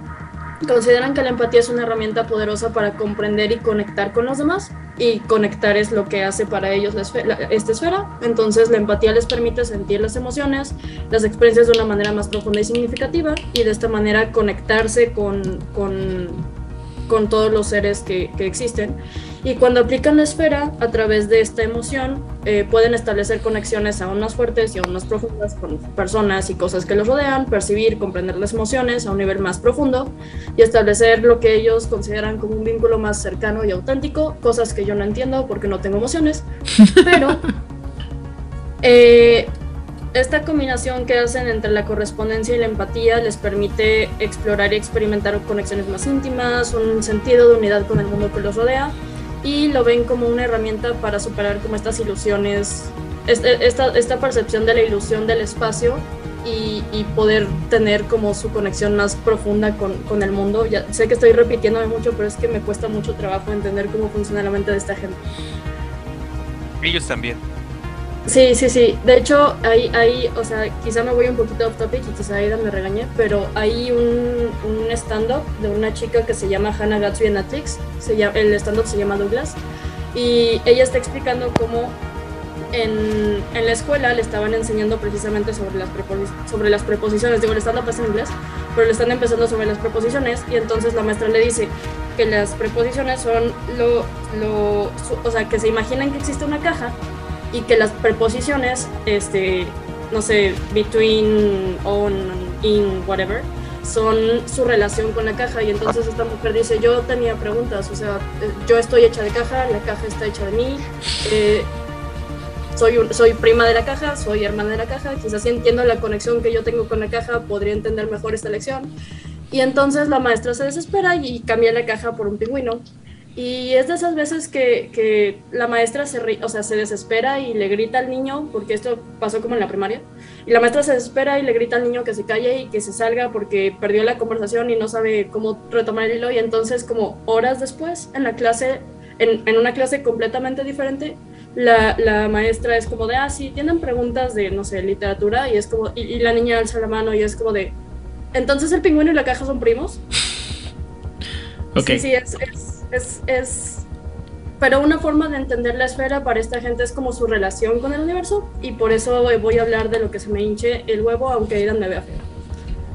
Ah, yo, yo, yo advertí que, que, aquí ya era la primera bajada y de aquí esto se pone loco. Y por eso me azucaré mucho.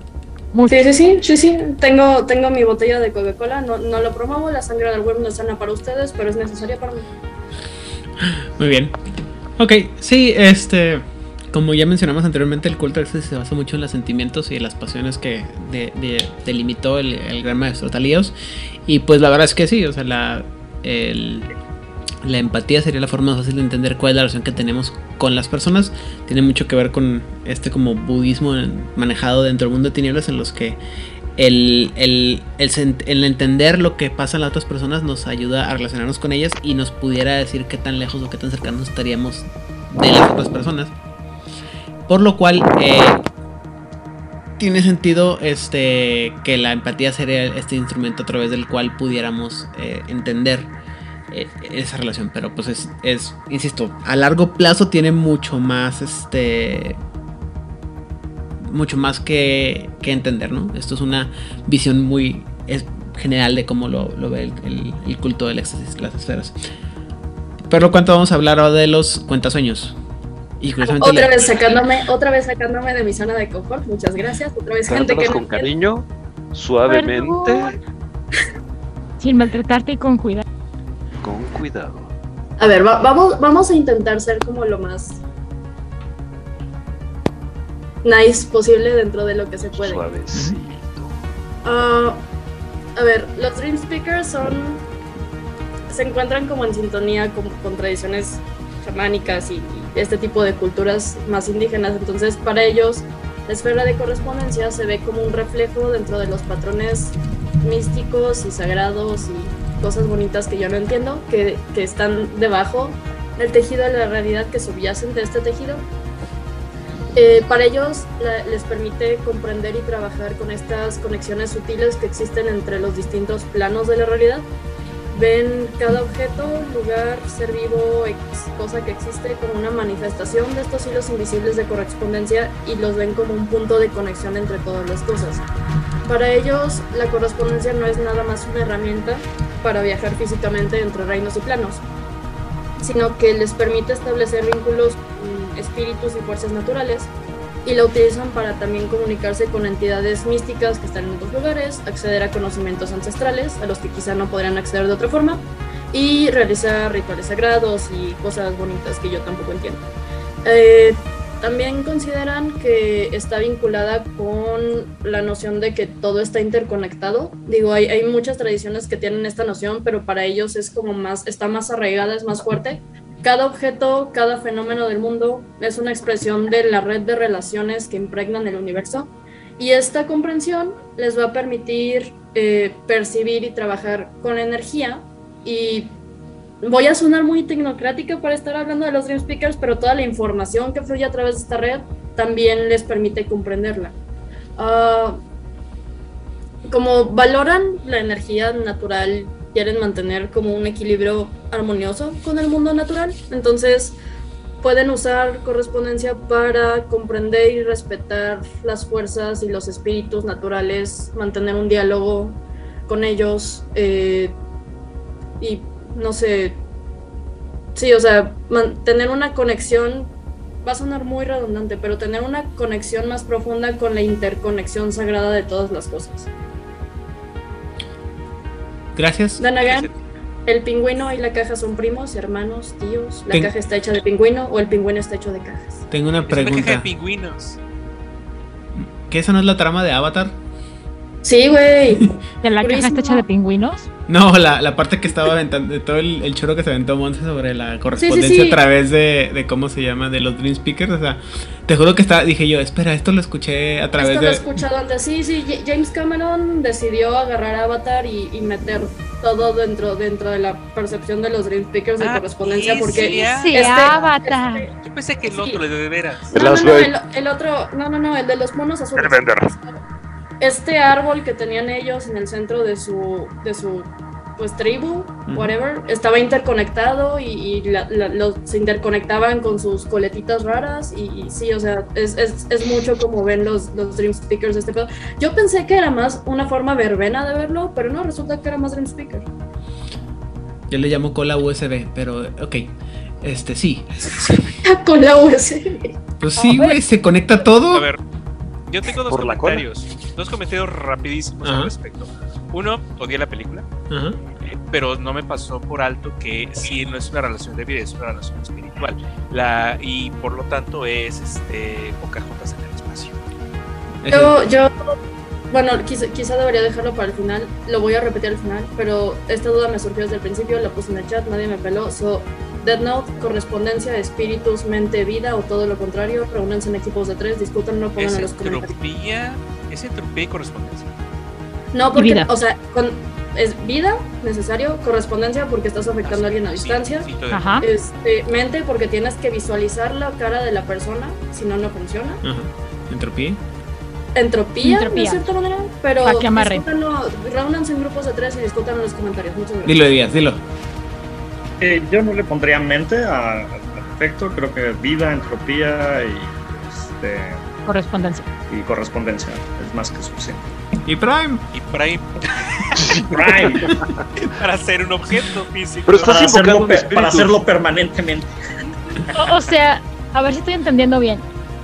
Para Elías, Prime es como el glutamato monosódico en la comida china. Lo dijo, lo dijo desde el Bueno, es que sí, sí, claro, sí, claro. Es, es que finalmente si quieres hacer una Death Note y que el efecto sea permanente y que cualquier persona que escriba ahí el, el nombre este, muera, tendría que tener... A ver, es que depende, porque si, si usas el efecto básico de la Death Note, que nada más les dé el ataque al corazón si es con vida, pero si los pones en, en esta situación complicada de, ay, es que va a entrar en un autobús en el que va a entrar un asesino y le va a disparar y va a-". Eso es, eso es Entropía. pura, pura entropía. Sí, Ajá, sí, o sea, claro. pero necesita las dos para que funcione, como dice el... Ujú. Ok. Ah, focus.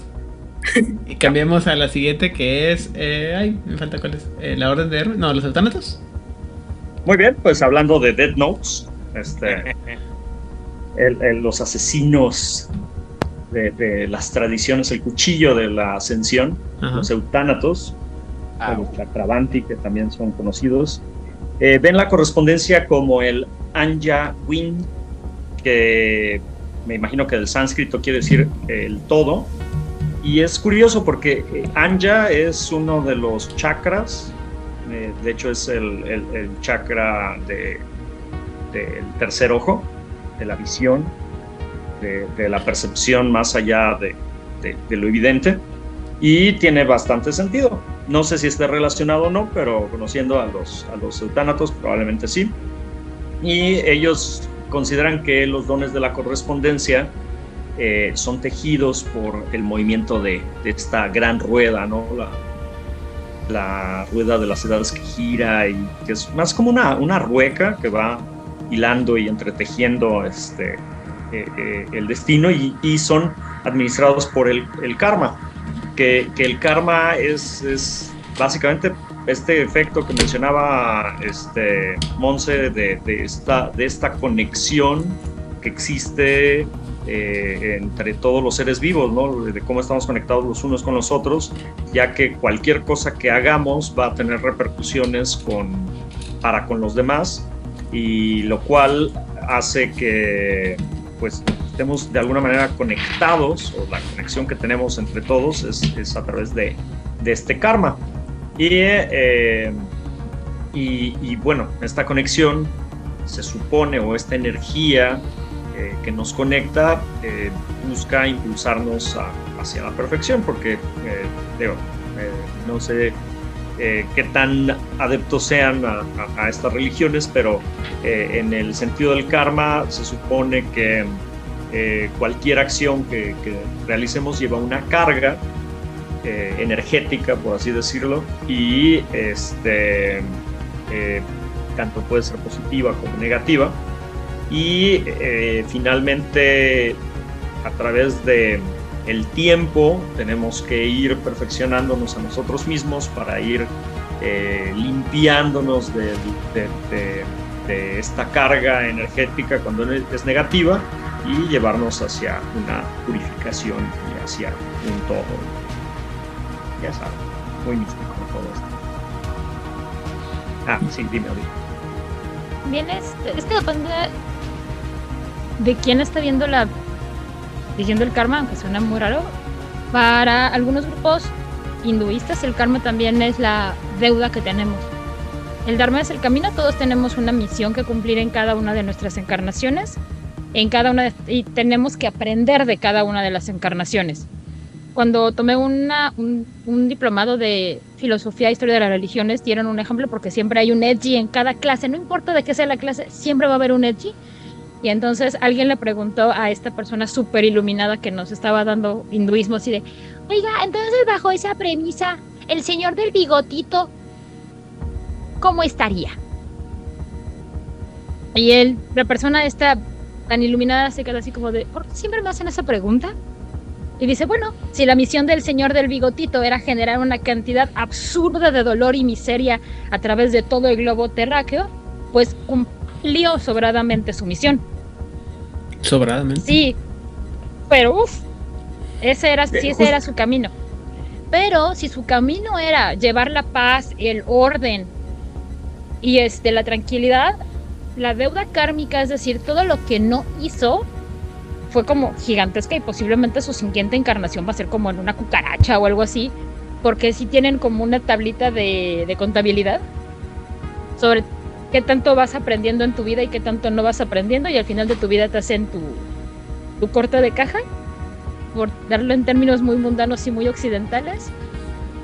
Y pues depende de qué tan negativo o positivo salga tu corte de caja, vas a encarnar en algo superior espiritualmente o inferior espiritualmente. Un poquito estaban hablando de eso cuando andaban con los Kuijin, ¿no? Así, si tu Dharma era ser un Gandaya y no cumplías con tu Dharma, pues generabas una deuda kármica, ¿no? Sí, de, hecho, de hecho, es, es, por eso, es por eso que es, es eh, el, el, resto de las tradiciones les cuesta trabajo entender el, las acciones que toman lo, los, los chakravanti, porque precisamente, o sea, el, el, hecho de que, de que de repente vayan y maten a alguien, este, pues podría parecer, ¿no? Que, que, que están absorbiendo esta, esta, esta deuda carga.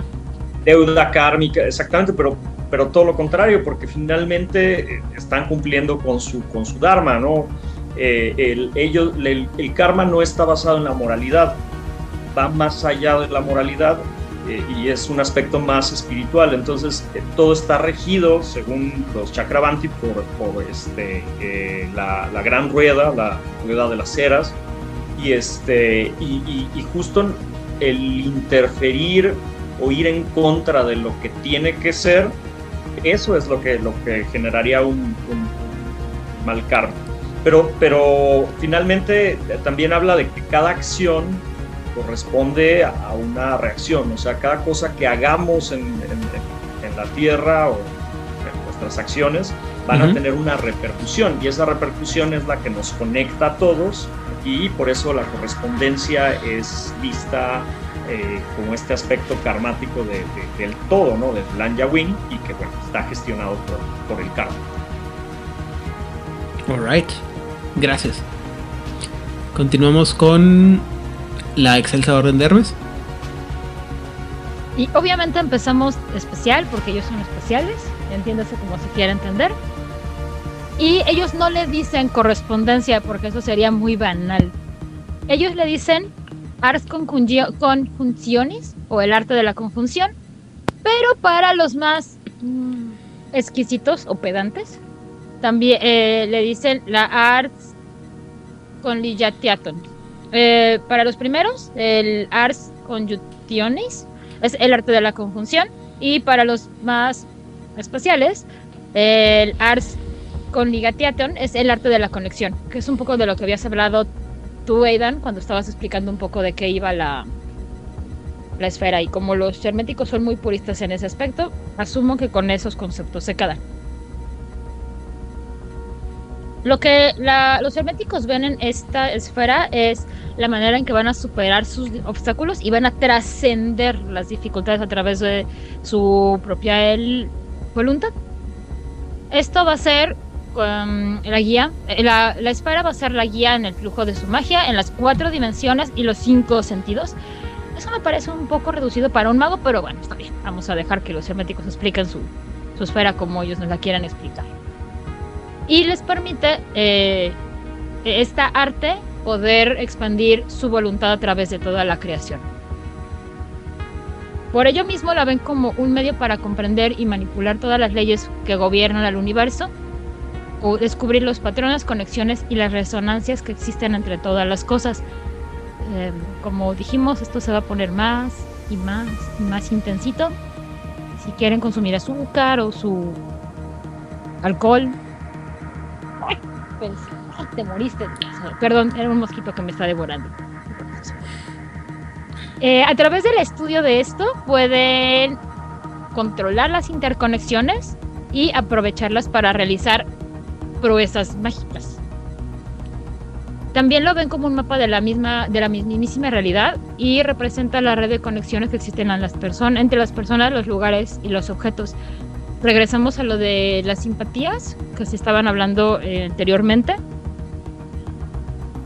Y esto lo hacen porque lo ven como eh, como estas, cone- estas conexiones las ven como las vías del flujo de la energía mágica y por tanto pueden influir eh, y dar forma al mundo que les rodea. Cuando comprenden la correspondencia pueden manipular estas vías, alterar las probabilidades y afectar un poco las escalas micro y macro, porque están comprendiendo para dónde se mueve la energía. No significa que es entropía, más bien es ah, comprenden para dónde va, en qué camión tienen que subirse para llegar al centro, ¿vale? Oye, ¿estás cerquita de hablar de las líneas ley? No. ¿No? Pero parece Porque- que sí. O sea, la cuestión es que que sí. creo que algo que vamos a empezar a ver a partir de esta esfera y de aquí para el real es que ya deja de ser todo lo tangible. O sea, ya pasamos por las primeras que todo lo tangible, lo que podemos entender con los sentidos más am, menos despiertos, los sentidos más mundanos, y ahora sí vamos a empezar a ponernos bien elevados. Entonces, las líneas de ley o las líneas del dragón sí tienen que ver, sí las puedes ver con correspondencia, porque vas a encontrar lugares de mucho poder, como Stone- Stonehenge, que creo que vamos a ahondar un poco o mucho esto cuando veamos este Prime. Y por eso se encuentran lugares que les dicen lugares mágicos o místicos, ¿no? O sea, que siempre van a estar pasando cosas ahí, sin importar si son cosas muy positivas o muy negativas, es lugares en donde se conjuntan cosas que puedes ver con correspondencia, pues puedes hacer trazos con líneas de correspondencia o puedes hacerlo con Prime, haciendo un seguimiento de para dónde va esta energía. Alright. Muy bien. Gracias. ¿Sí Eh, quedó claro, Hernán, o sigues con cara de duda? Porque te sigo viendo con cara de no entendí. No, sí, es que se me ocurre un montón de aplicaciones. Por ejemplo, un hechizo de Prime y Correspondence para que una vez que identificas una línea ley, te vayas, aunque no sepas a dónde va, te la sigas como si fuese línea del metro, simplemente desplazándote por la línea ley. Así, de Ujú. ley.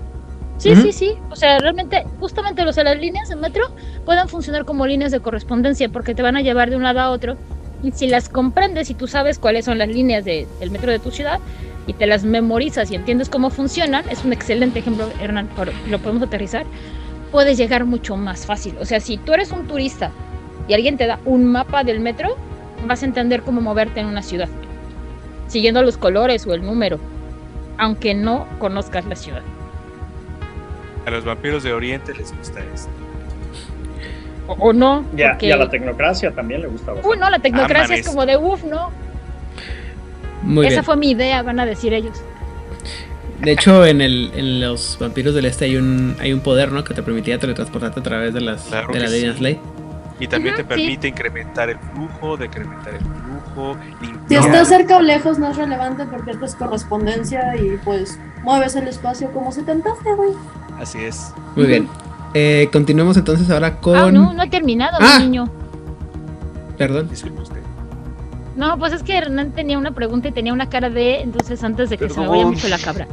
Mm, Como dijimos, nos vamos a empezar a poner cada vez más, este, más intensos y más cósmicos. Entonces, este, eh, aquí están. Muchos de estos, de, de los herméticos, se van a esforzar por discernir las leyes y los principios que gobiernan las conexiones entre las cosas, buscando formular teorías y modelos sistemáticos, usando cálculos matemáticos, diagramas simbólicos y rituales precisos para descubrir los secretos de esta esfera y de esta manera poder desarrollar una comprensión más profunda del universo. Buscan alinear estos trabajos a un orden cósmico para establecer armonía y el equilibrio dentro de sus hechizos y o rituales. Ahora sí ya acabé. Ok. Ay, son herméticos, es todo lo que puedo decir. Sí, se van a, a pirar un, rati- un poquito los, los herméticos. Pero gracias, Odi. Ah, ahora sí cambiamos a los hijos del éter. Ujú. Yo, yo hice esos. Muy bien. Eh, ¿Tú los hiciste? muchas Wow. gracias. ¿Cómo quedaron? Los hijos de Esther, ¿no eran? Bueno, Eh, piratas. eh, amable gente del presidio, eh, en esta Pues, ocasión yo vengo a exponer lo que lo que los hijos de Éter llaman la continuidad del éter.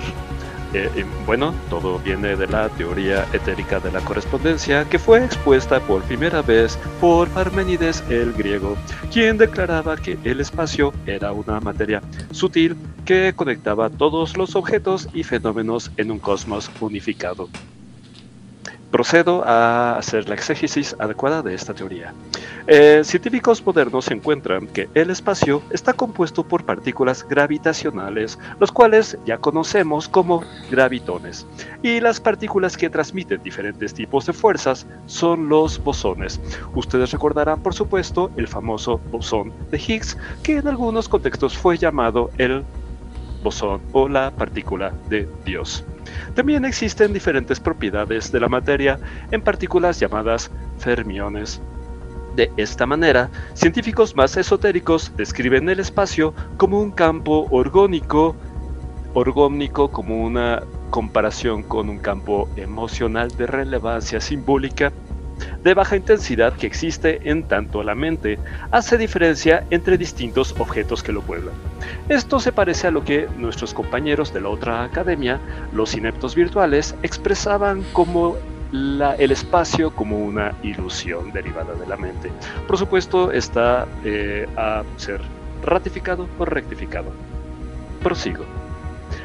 Científicos cuánticos utilizan los campos electromagnéticos oscilantes para manipular por pares los bosones y los fermiones ya identificamos lo que hacen esas partículas, que implican las propiedades de diferentes fuerzas y de la materia, alterando la estructura del espacio para añadir o remover distancias. Los científicos utilizan metales específicos para manipular el campo orgónico con el fin de teletransportarse o materializar agujeros de gusano artificiales. Por favor, no los materialicen en el baño. Por cierto, que las percepciones remotas funcionan mediante tecnologías un poco más sueces, digámosle complementariamente diferentes, como aparatos de radio y estados de trance como lo harían los cultistas del éxtasis que se están comiendo el pasto en los jardines. Insisto, las percepciones remotas funcionan con estados de trance y aparatos de radio. Esta es mi exposición, les agradezco su atención. Gracias. En pocas palabras, todo es a través de... Me, imaginé la película de la mosca, güey, por alguna razón. No, no manches, sí, claro. De algo salió mal. Pero bueno. Es que sí, son para ellos todos Mira, así como para Pumba todos son gases, para estos todo es materia. Sin embargo, lo que me molesta es que para todo lo que aplica, aplica teletransportación, hacer scrying y demás. Pero cuando se trata de cosas más útiles, ahí sí nos olvidamos de los bosones y los fermiones y toda la teoría cuántica de los agujeros de gusano y nos podemos a meditar para mirar a la lejanía. ¿No podrían meterle un poco más de ciencia, exactamente. Es como de, ah, ya métele espíritus y ya quedó. O sea, es, es, que ese es mi problema. O sea, son mi, de mi, yo diría que es mi segunda tradición favorita y auténticamente considero que está mal escrito muchos de las secciones de su paradigma. No está redondito. No, está bien, bien perdido. Muy bien. Después, analizaremos el, paradigma de los, los hijos del éter y cómo podemos, vamos a destrozar. cómo podemos mejorarlo. Pero por el momento vamos a hablar sobre los verbena.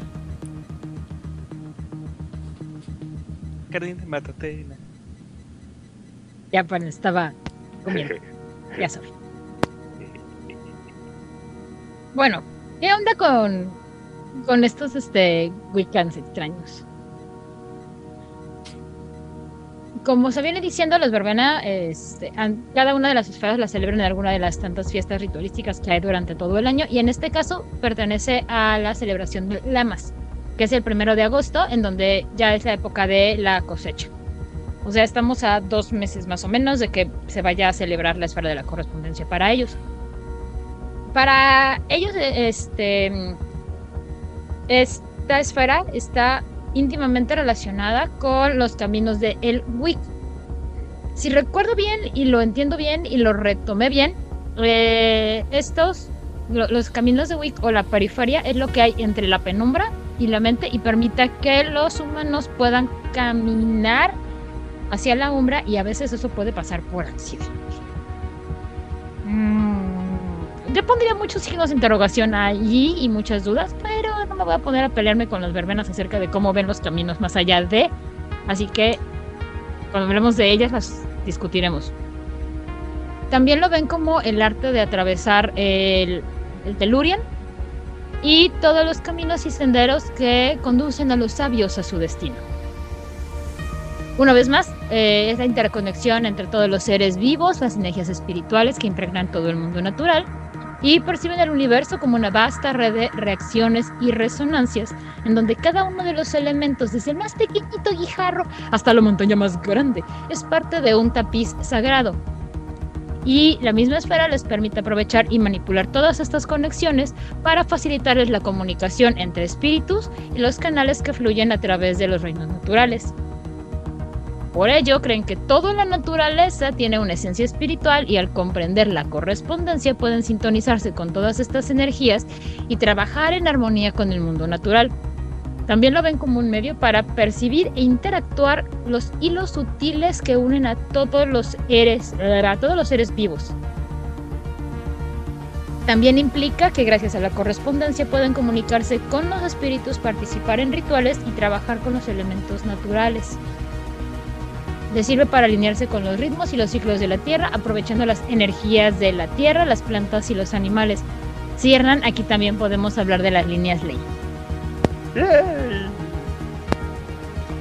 Al establecer las conexiones con todas estas fuerzas, pueden canalizar el poder e influir en el mundo que les rodea. También las utilizan para crear los vínculos que, de simpatía entre objetos e individuos.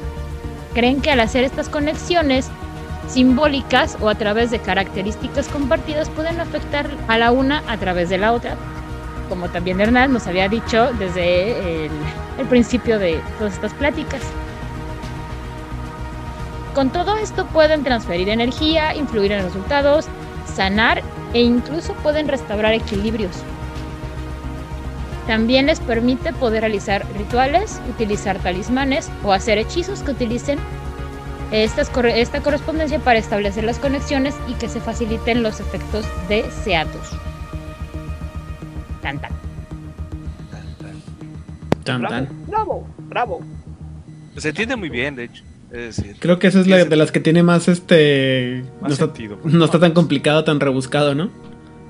De todas las que hemos visto hasta ahorita. Muy bien. Pues es que lo, lo podemos ver como las raíces de los árboles o los mismos hongos que están como todos interconectados por debajo de la tierra que no vemos red micelar. solamente. Ajá, los micelios, justamente. mis cielos. ¿cómo? O sea, o sea, nada más- cuando vemos honguitos recordemos que nada más estamos viendo como su parte más obvia, pero por debajo de la tierra hay toda una conexión súper intrínseca y elaborada de todos ellos. Así que si tú tocas un honguito en algún lugar, en la otra parte de ese mismo bosque, alguien está sintiendo ese toque que le hiciste al honguito. Y eso está bien chingón. Y de hecho, no nada, más, no nada más los honguitos, también se ha descubierto que los árboles aprovechan la red micelar para comunicarse entre ellos. Ajá. Alright. Cool. Gracias. Vamos ahora a los adeptos virtuales. Híjole, bueno, pues con los verbena tuvimos así como que otra vez estábamos subiendo tantito, tantito, manteniéndolo y aquí agárrense a sus asientos porque eso se pone bueno. Los Virtual Adepts eh, consideran que la esfera eh, de correspondencia también tiene relación con el descubrimiento de un espacio, un hiperespacio en el sentido de que no pertenece al espacio regular, que está más allá de la, la teluria eh, o sea, la Tierra, la, la umbra cercana y cualquier cosa antes de que llegues al horizonte. Entonces, cuando llegas a la umbra cercana y a la umbra profunda, y finalmente a la umbra muy profunda, pues ya se acabó el universo, ¿no? Ya no tienes nada más, ya no existe nada más. Bueno, pues ellos dicen que no es cierto. Que lo que sucedió fue que el momento en que un cierto, muy, muy eh, conocido científico, ingeniero Turing, eh, descubrió fue la red digital. Y al momento que descubre la red digital se da cuenta de que existe el espacio virtual, en el sentido que trasciende más allá de lo que existe en la teluria, existe el mundo físico, el mundo material. Es un espacio puramente matemático. Eh, los centros virtuales se pusieron a investigar y como burros de primavera, se metieron hasta el fondo, estuvieron haciendo lo que quisieron, pero no habían entendido qué era. Hubo un cierto momento en donde un científico muy famoso que anda en silla de ruedas utilizó una teoría matemática para explicarlo de esta manera.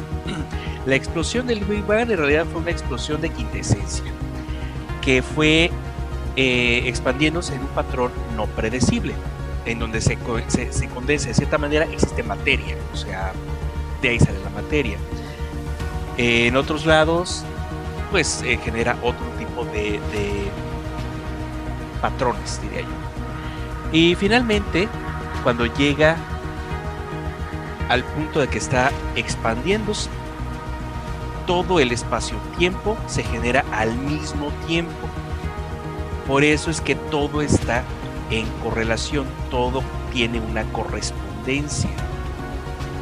Entonces tenemos que para ellos es exactamente al revés. No hay un punto que sea el eje de correspondencia todo el universo está metido dentro de su propio eje de correspondencia, siendo la radiación de fondo de la explosión del Big Bang la que utilizan como coordenadas para relacionar las distancias y las posiciones. O sea, está exactamente al revés de como dicen inclusive los akashicos.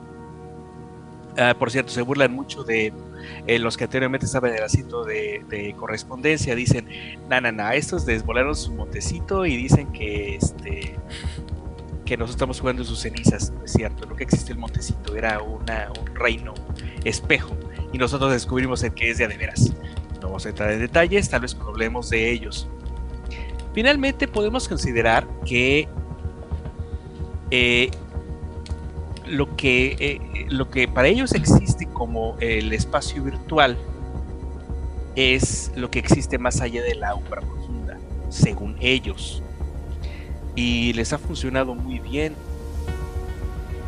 La realidad es que nuestra existencia está compuesta de una relación, un, tejido espacio-tiempo.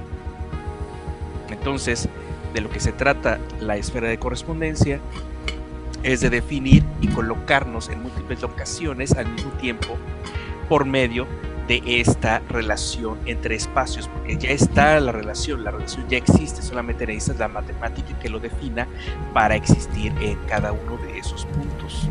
No hay fe, no hay creencia, es pura matemática, pura ciencia dura, eh, y eso es lo que me gusta de ellos. Ellos consideran que realmente es una constante.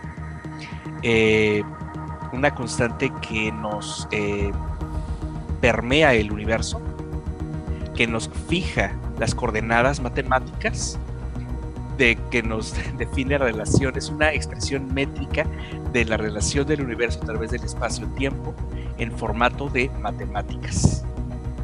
Puedes definir un punto de referencia dentro de la teluria para poder moverte, pero es meramente, eh, no diría ornamental, es meramente comodidad.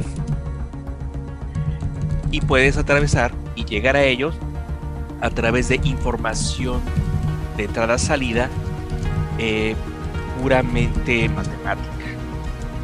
Está bien divertido, la verdad es que eh, no me acordaba, lo redescubrí cuando estaba haciendo esta investigación. Yo por eso tenía mi virtualidad porque puede hacer unas maravillas.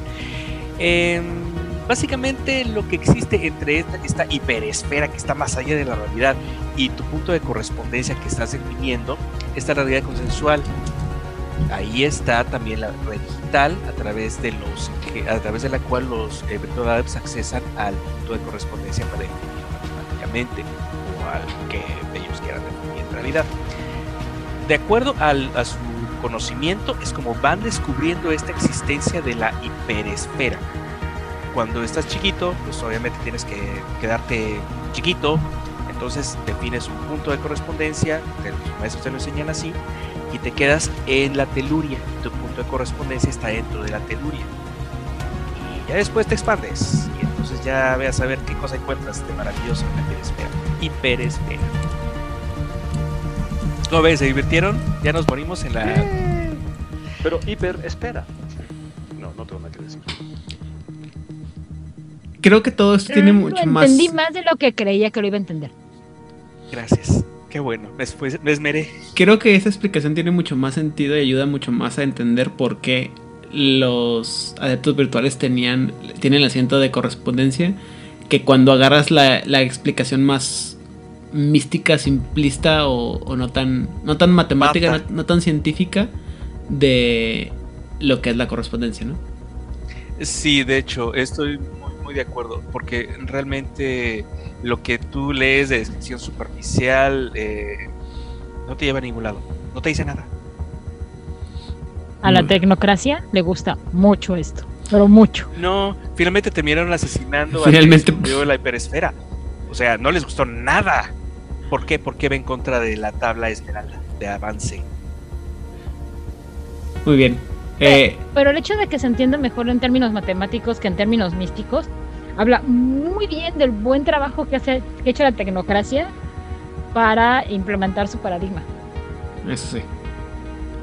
Existe matemática sagrada desde la época de los babilonios y los egipcios. A mí no me van a tonterías. sí, pero Pero Sí. para el, el- el hombre de a pie, la cuestión es que es más fácil para la gente entender punto A y punto B en lo que acabas de decir, a decir, claro, sí, toda la red que existe a través de las conexiones simpáticas de los individuos, como la manera en que sus espíritus están conectados, Sí, válido. En eso estoy de acuerdo contigo.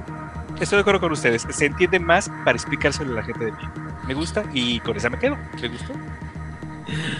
Muy bien. Eh, y hablando de gente que explica las cosas. dijo algo, perdón, pero No, no, no, no, no, no, no. Este, tal cual, eh, lo, que- lo que dijeron es lo que iba a decir. De que finalmente el aspecto así místico, mágico, musical, de todos estamos conectados, es, es ma- más, difícil de, de entender a como lo explicó Rigel. Es mucho más sexy. Muchas gracias. Me- nunca me he sentido más sexy. Y insisto, hablando de, gente que explicaba las cosas chueco y medio raro, eh, los Al. Vamos a ver, tenemos que los alibatín, que también son llamados los sutiles o los batini. Hmm, Ustedes no lo están viendo, pero uno de sus compañeros está teniendo problemas maritales. Y ahora tenemos a dos compañeros en una sola cámara. Qué extraño. En fin, les comento. Los Alibatín han estudiado desde hace mucho tiempo los intrincados misterios de la correspondencia y se han dedicado a diferentes especialidades, por lo cual y debido a ello voy a... En este momento estamos viendo que Rigel ya perdió los lentes, ya no lo estamos viendo, lamentamos eh, quizá la pérdida de nuestro compañero, mientras que Odile está haciendo aparición en este momento, se ve feliz, su ropa casi no está ensangrentada, procedo.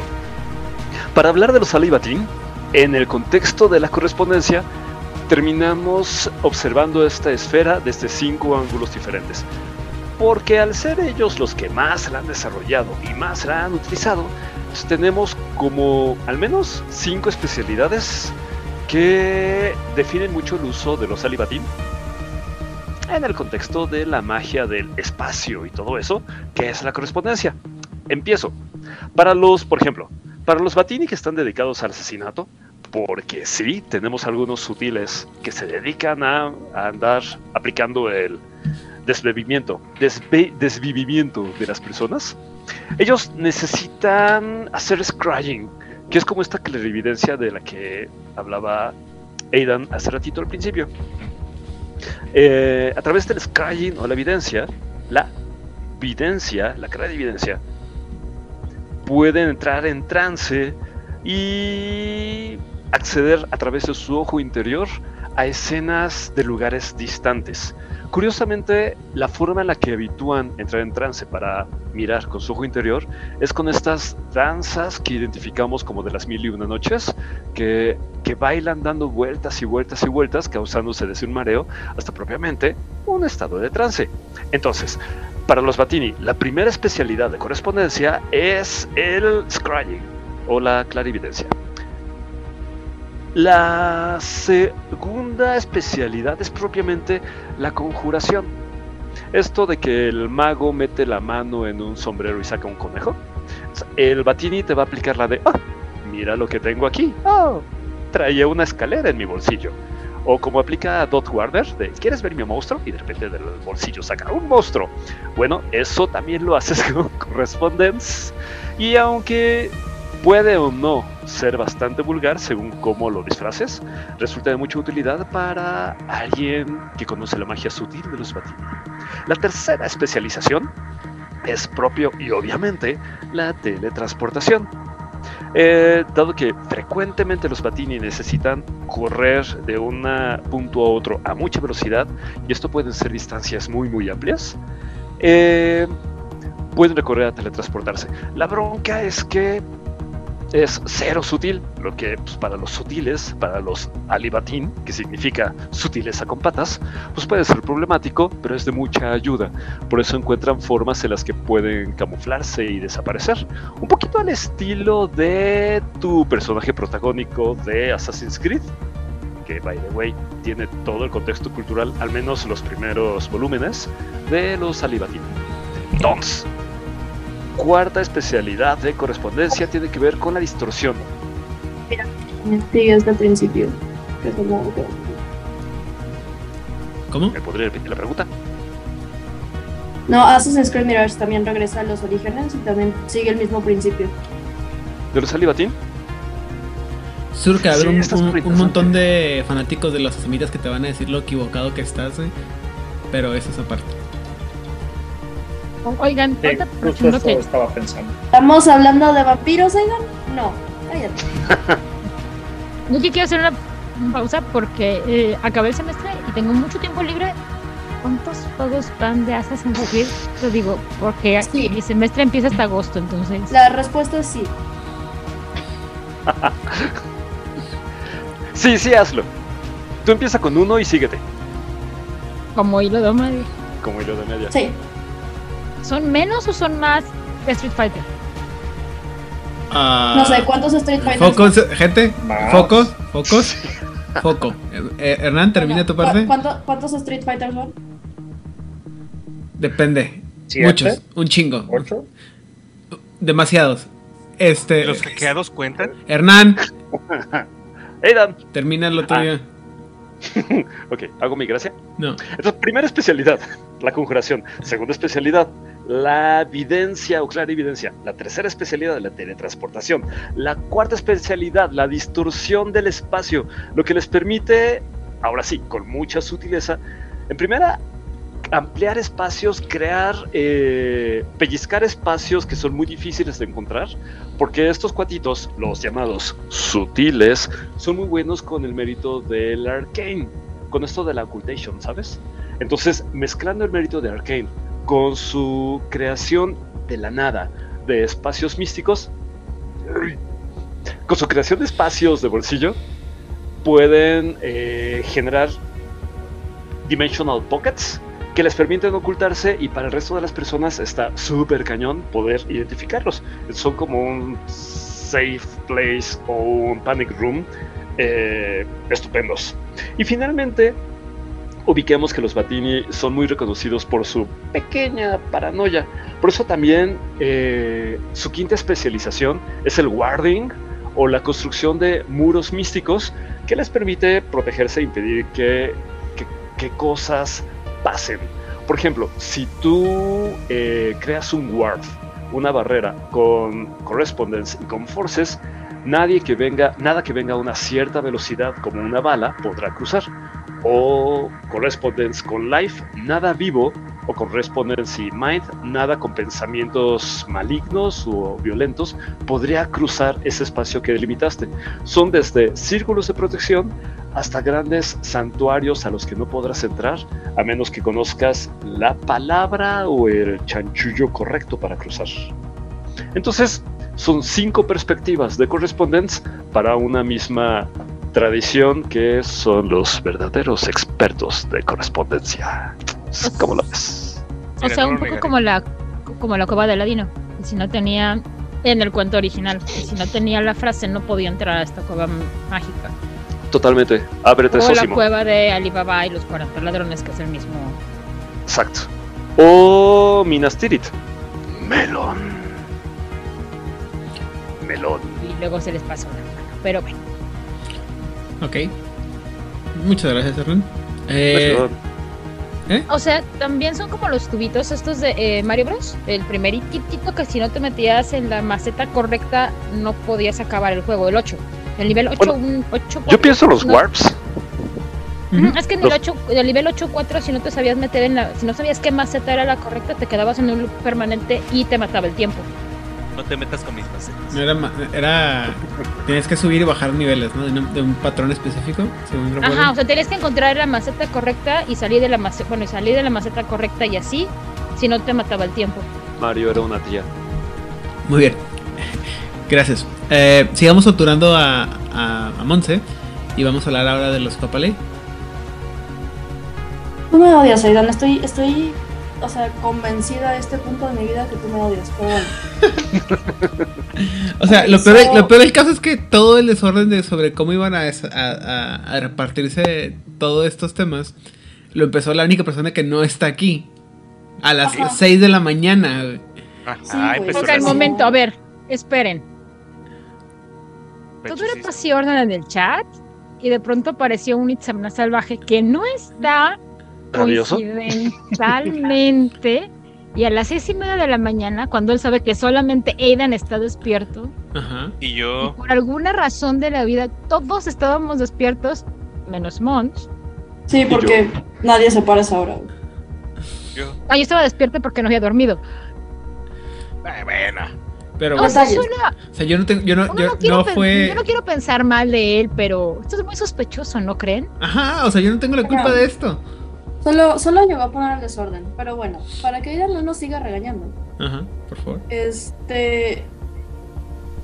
A ver, esta gente liga el principio de correspondencia a algo que probablemente voy a pronunciar mal, que es el que Alanui, que literalmente se traduce como el camino dentro del idioma polinesio, no sé si lo estoy diciendo bien. Eh, desde, desde la perspectiva de los Copaloei, la esfera de correspondencia es un tejido interconectado de líneas de energía y fuerzas cósmicas que se entrelazan entre sí. Siento que he dicho lo mismo tres veces. Es que se parece un chingo. Sí, güey, o sea, la línea es muy delgada, pero bueno. Esta gente ve en cada objeto, lugar y fenómeno del mundo un nodo dentro de esta red y utilizan su conocimiento y, y habilidades para manipular y redirigir estas corrientes a través del Kealanui, del camino. Cuando digo el camino siento que estoy hablando de, de esta película que salió de, de... Ah, el señor que hacía metanfetaminas. Breaking Bad. Anyways. Ah, ya, el camino. So, así. So, el camino es tanto una vía física como espiritual que le permite a los, a los Copaloi viajar a través de distancias cósmicas en un instante y a través de esta conexión pueden superar las barreras del espacio y establecer como enlaces, nodos, puntos de conexión en diferen- entre diferentes lugares y objetos. Entonces pueden influir en la energía de su entorno y canalizarla hacia fines más ritualísticos. Eh, para ellos este, este concepto que siempre pronuncio mal, que, a, que a la Nui, también representa cómo encontrar un equilibrio armonioso entre reinos espirituales y mundo material. Pueden ver la esfera como una forma de navegar e incluso negociar con los espíritus y entidades cósmicas y creen en, en que es muy importante mantener una conexión con sus ancestros y sus tradiciones ancestrales, entonces la utilizan para acceder a estos conocimientos y sabiduría de la gente que estuvo antes que ellos, transmitidos a lo largo del de, el camino desde, desde tiempos inmemoriales. Entonces, o sea, en resumen de lo que entendí, centran como su percepción en un entramado cósmico de energía y conexiones sagradas y pueden y, y mayormente utilizan la esfera como un camino para viajar, manipular la energía y establecer conexión con los reinos espirituales para mantener vivas sus tradiciones ancestrales. Lo que entendí es que Ohana significa familia y tu familia nunca te abandona ni te olvida. De nada. Básicamente es lo más triste de todo, porque si es así como. Así como lo explicas tú, es, insisto, es así como que, que eso no es la trama de Moana. O sea, es la mona. O sea, No, Moana, Moana la voy a utilizar para explicar espíritus. Gracias. Ok, voy a repetir esto hasta que me aburra. si tú pones para la gente que decidió que la zona de la Polinesia era culturalmente como la misma, si en un escenario tú pones a Lilo, tú pones a Dwayne Johnson y a los All Black, es culturalmente aceptable y están hablando exactamente de lo mismo. Y a Mon. Pero no, amiguitos. Pero no, no lo es. Muy bien. Y ya. Porque si no me mira, da un- Como, como, ya mansi- como ya mancillaron la IP poniendo este, tatuajes de ocho tribus diferentes en la misma persona, yo diría que es lo, lo que estoy haciendo es lo menos hostil que ha, que ha hecho esta IP en contra de las de la cultura polinesia. Gracias. Muy bien. Pues sí, o sea, en resumen, sí, sí es correcto. O sea, se escucha muy triste, pero también se considera como las culturas del Pacífico, lo que sea que significa eso, entonces ya me callo. Vamos a, mejor, no te calles, mejor cuéntame sobre las hermanas de Hipólita. De esas no tengo ningún problema porque activamente en todos los, hasta el momento han sido como muy coherentes en la manera de verlo y Ok. no han salido como mucho, así que, y se mantienen muy dentro de lo griego, lo que sea que entendamos por griego. Entonces, este, Oh, no. para ella es la... ¿O no, Kerry? No, no, dale, dale. Para, Quieres para que ella- te vuelvan a ir a pegar, ¿verdad? No le pegué. En esta casa no estamos a favor de la violencia intrafamiliar. En fin, para, para las hermanas de Hipólita, la esfera de la correspondencia representa los lazos que conectan a todas las mujeres a través del tiempo, el espacio y la cultura. Creen que el poder de la hermandad y la fuerza inherente que surge cuando las mujeres se unen en unidad.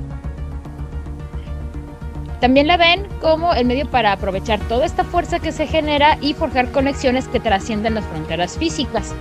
Así que ello es utilizado para, bueno, para estrechar o cerrar las brechas que existen entre las mujeres y así fomentar la comunicación, la comprensión y el apoyo. Está bien chido. Sí, la neta es que está bien chingón, está bien padre. También creen que esta esfera puede establecer los vínculos empáticos que les permiten compartir experiencias, conocimientos y sabidurías. Un poco como eh, mucho que, de lo que se está hablando ahorita eh, en muchos círculos de mujeres, de para sanar tú tienes que tener, em, tienes que empezar a tener conexión y a recuperar las conexiones con toda tu línea este, femenina, o sea, con, en tu árbol genealógico, con tu línea materna, o sea, con tu mamá, con tu abuela materna, con tu bisabuela materna materna y así hasta que encuentres este la manera en que puedes sanar todos estos vínculos y de esa manera tú puedes sanar un poquito mejor. De por aquí va esta esta visión porque no consideran que la temporalidad este afecta porque tú estás viendo estos vínculos que se están generando, ¿no? Por ello también este, se pueden generar fuerza y resiliencia eh, de la cual otras hermanas pueden hacer uso y generar una red de apoyo y de empoderamiento. Asimismo, por lo mismo de, estos, esto que les decía de hay que seguir tu línea materna y demás, se puede aprovechar todo el conocimiento ancestral y la sabiduría espiritual de las mujeres que vienen, que vienen atrás de nosotras, bueno, que están atrás de nosotras. También por lo mismo creen en la continuidad del poder femenino a lo largo de la historia y la correspondencia es la esfera que les permite acceder a esta memoria colectiva de linaje. Y entonces un día llega la última de las avatares y rompe todo eso en un momento de, ay, perdón, me equivoqué. En fin, todo esto lo logran a través de rituales, de meditación y otro tipo de prácticas con la que conectan con los espíritus de sus ancestros y van a aprovechar su guía y su fuerza hasta que aparece Korra. Y en términos prácticos, lo que las hermanas de Hipólita, eh, para lo que las hermanas de Hipólita utilizan la correspondencia es para establecer conexiones telepáticas y vínculos psíquicos entre los miembros de su tradición, para poderse comunicar en silencio, compartir ideas y brindarse apoyo mutuo. También Ok. utilizan la esfera para localizar y rescatar hermanas que puedan estar en peligro o necesitan asistencia, trascendiendo las limitaciones del espacio y del tiempo. O sea que mezclan es- espacio-tiempo en esta red de interconexiones. Ajá, es que les digo que tiene que ver un poco con todo esto que digo, tiene mucho tiempo ya tratándose, pero se puso de moda de unos años para acá, eh, sobre todo en las redes este, de mujeres, acerca de sanar a través de todos estos vínculos. Porque es como somos toda una cadena, o sea, nosotros somos hijas sí de nuestra mamá, pero nuestra madre es hija de alguien, que es hija de alguien, que es hija de alguien. Entonces, en algún momento esta cadena empezó, digamos, el, um, el problema, por darle un término.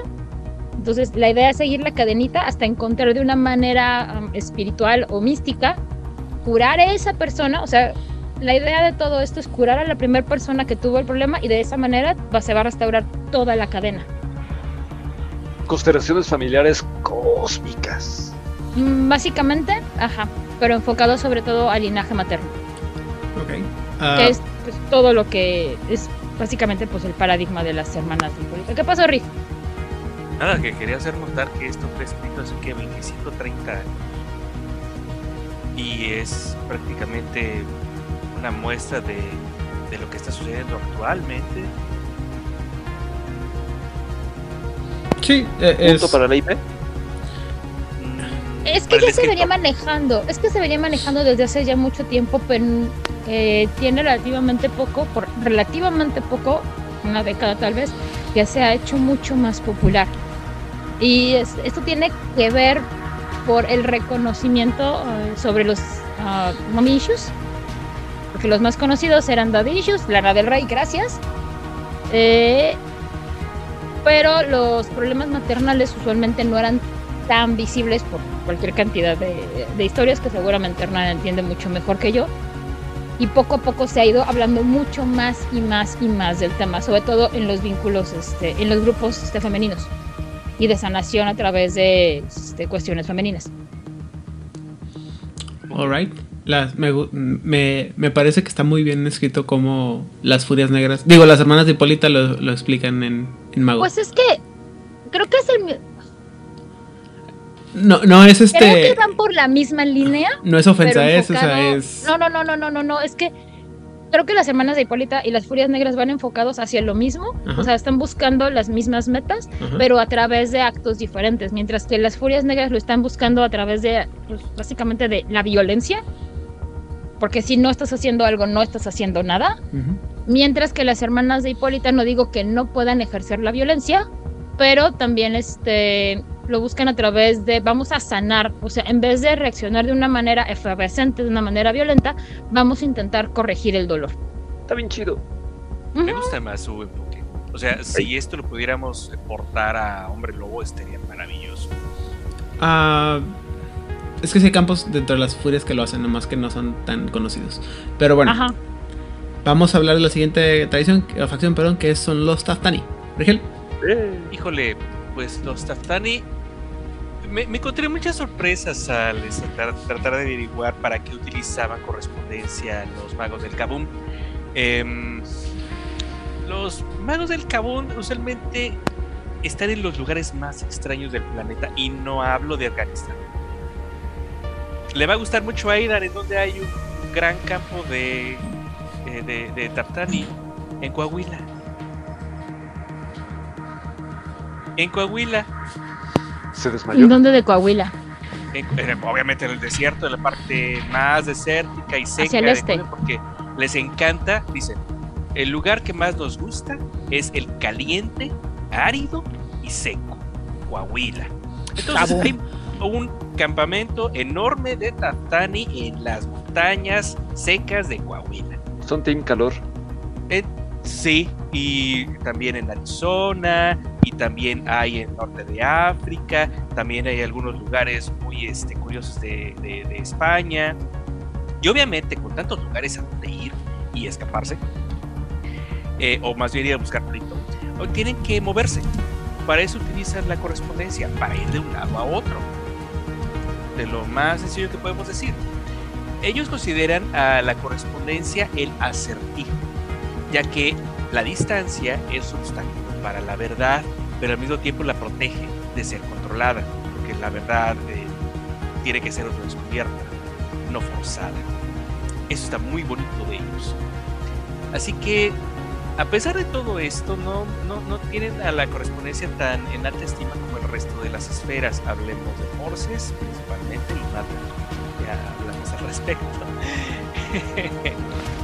Eh, por su capacidad ofensiva, sobre todo. Eh, pero cada una de las facciones que tienen, ellos ya hablaremos de las facciones que tienen estos, eh, se utiliza para transportación o entretenimiento y también eh, en ocultamiento, en hacer el, el guardia, en la protección. Eh, y también para mantener los jeans. Eh, como recordemos, los jeans son algo que es como una mezcla entre espíritu y, fuerza de la naturaleza, una fusión muy curiosa, muy salomónico todo este asunto de qué cosas son jeans. Eh, pero la idea es mantener calmaditos a los Dijin y ocultos de la tecnocracia. Porque si bien tienen pleito casado con la tecnocracia, también no es de su interés que sea descubierto así nada más porque soltaron su Dijin y se escapó, ¿no? Entonces, eh, pues para eso lo utilizan. Meramente niveles prácticos. No les interesa otra cosa en la vida más que ser Kabum y esto les ayuda a mantener este el Kabum. O sea que el sello de entender. El sello de Salomón lo utilizan sobre todo con correspondencia, entonces. Es correcto, es un sello, sello, obviamente, que lo utiliza como foco. Como foco para eh, todas las guardas y controles que utilizan de correspondencia y también entropía, también, eh, o sea, es un conjunto de esferas que utilizan para activar el sello de Salomón o para cambiarlo de acuerdo a lo que quieren hacer, es control, es enfoque o es este desatarlo. O sea, tiene el sello de abejita trabajadora, el de tortuguita. Ah, no, no lo creo. No creo que le sirva. La pregunta aquí es eh, si sabemos por qué los Taftanis serían los primeros que tendrían que haber aprendido este correspondencia en la, en la metatrama de, de cómo se llama de World of Darkness. Ah, creo que no te sigo. A ver, dinos. Técnicamente, eh, la prisión de los, de los demonios está fuera del, del espacio-tiempo, ¿no? Del espacio.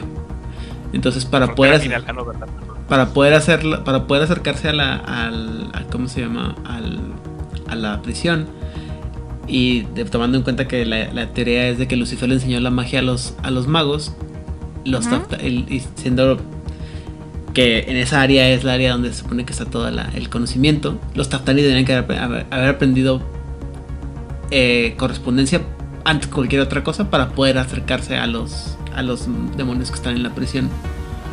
Kabum. Sí y no. Tomamos en cuenta que son muy eh, de sangre caliente. Sí. Entonces, eh, no creo que haya tenido necesidad para pensar, eh, oigan, necesitamos este, encontrar de dónde vienen. Mm, puede ser, tiene razón. Igual y me refiero a los, como que los magos de esa área, ¿no? Tendrían que haber sido los. Sí, sí, sí, sí, estoy de acuerdo que- contigo. Supongo que algunos, pero bueno, yo, mi teoría personal es que algunos entendieron que no debían meterse en sus asuntos y sobrevivieron en sus épocas, y otros eh, eh, se, se echaron como por un tobogán y ya no supimos que existían. Se perdieron es muy fácil. En YouTube pones por qué los hombres viven menos que las mujeres y eso que hicieron estos top Ten. Muy bien. Este. Suscribo. Les prometieron 11.000 vírgenes. Que al final ni son tantas y son transparentes. Un timo completo. Muy bien. Eh, en cuanto se refiere a los hermanos Wu y a los hermanos eh, del tanto los Wuken y los Wulung, este, les juro que me puse a investigar y no encontré nada absolutamente sobre cómo manejan la esfera de, la correspondencia, porque como mencionamos anteriormente, como que no les interesa mucho todo el asunto a estos hombres y bueno, pues eso implica que nos los tenemos que saltar en esta ocasión, pero eh, habiendo dicho lo anterior, eh, vamos ahora sí con los templarios. Ok, los templarios, pues también no tienen absolutamente ningún uso para la correspondencia. Ellos usan el fuego purificador de la ira de Dios para este, para hacer todos sus efectos. Así, ellos son así el, el mate, luego virigüe. Cabú. De, de- eh, no, sí, más o menos. Este, y bueno, pues como hablar de ellos estaría muy aburrido y no viene al tema de hoy, este, mejor les voy a platicar de otro grupo del que no habíamos hablado eh, y que ellos sí utilizan la correspondencia. Es Los un grupo no, originario de las lejanas tierras de Egipto. Y son adoradores del dios con cabeza de lagarto. Y me refiero ni más ni menos a los Hemka Sobek que son conocidos como los sacerdotes del el alma este, este grupo bastante variopinto que lleva a cabo la voluntad de el dios cocodrilo y que definitivamente estoy seguro que al grupo culinario de Discord les va a gustar porque practican la antropofagia como uno de sus pocos. Este, están muy fuertemente ligados al agua, digo, porque cocodrilo, ¿no? Y este, justo el foco específico de ellos eh, este, eh, para el uso de la correspondencia es el agua. Eh, ellos utilizan el agua eh, para transportarse de un lugar a otro, como los antiguos egipcios utilizaban el Nilo para, para moverse. Y también, este, al igual que los cocodrilos, ellos perciben lo que está alrededor de usted, de, de ellos, este, a través de, de- las vibraciones de, de- esta, de esta agua. Eh, sin meternos mucho en este concepto, bueno, Sobek es, es un dios egipcio, eh, por lo regular benefactor, pero una de las características interesantes de este grupo de los Hemka Sobek es que normalmente vienen de trasfondos medio complicados, o sea, es gente que de alguna manera le pasó algo en la vida que los hizo caer en desgracia y luego llegan a un punto cercano a la muerte y, es ahí donde todos tienen un despertar muy similar, donde dicen que, que vieron estos ojos amarillos que, que los observaban y los juzgaban. Y, este, y ahora pues, les dio la oportunidad de o morir o, o- o- o resarcir todo ese daño que, que hicieron. Entonces, este... Sí, ahí va. ¿Que esa no es la trama de Moon Knight? Eh, iba a decir lo mismo. Mismo. Pues, pues, sí, no, no sé si los, los eh, este, digo, de, este, de ahí se lo fusilaron o no, pero de Moon Knight ya también ya es bastante, bastante viejo, ¿no? Sí. Empezó en los 60s, Moon Knight, pero nunca se quedó claro cómo había sucedido el asunto. Hasta Bueno. los 90s. Pues los Hemka Sobek son los Moon Knight del mundo de, de la oscuridad. Qué fuerte, oiga. Y también le van a cobrar a Drácula lo que les debe.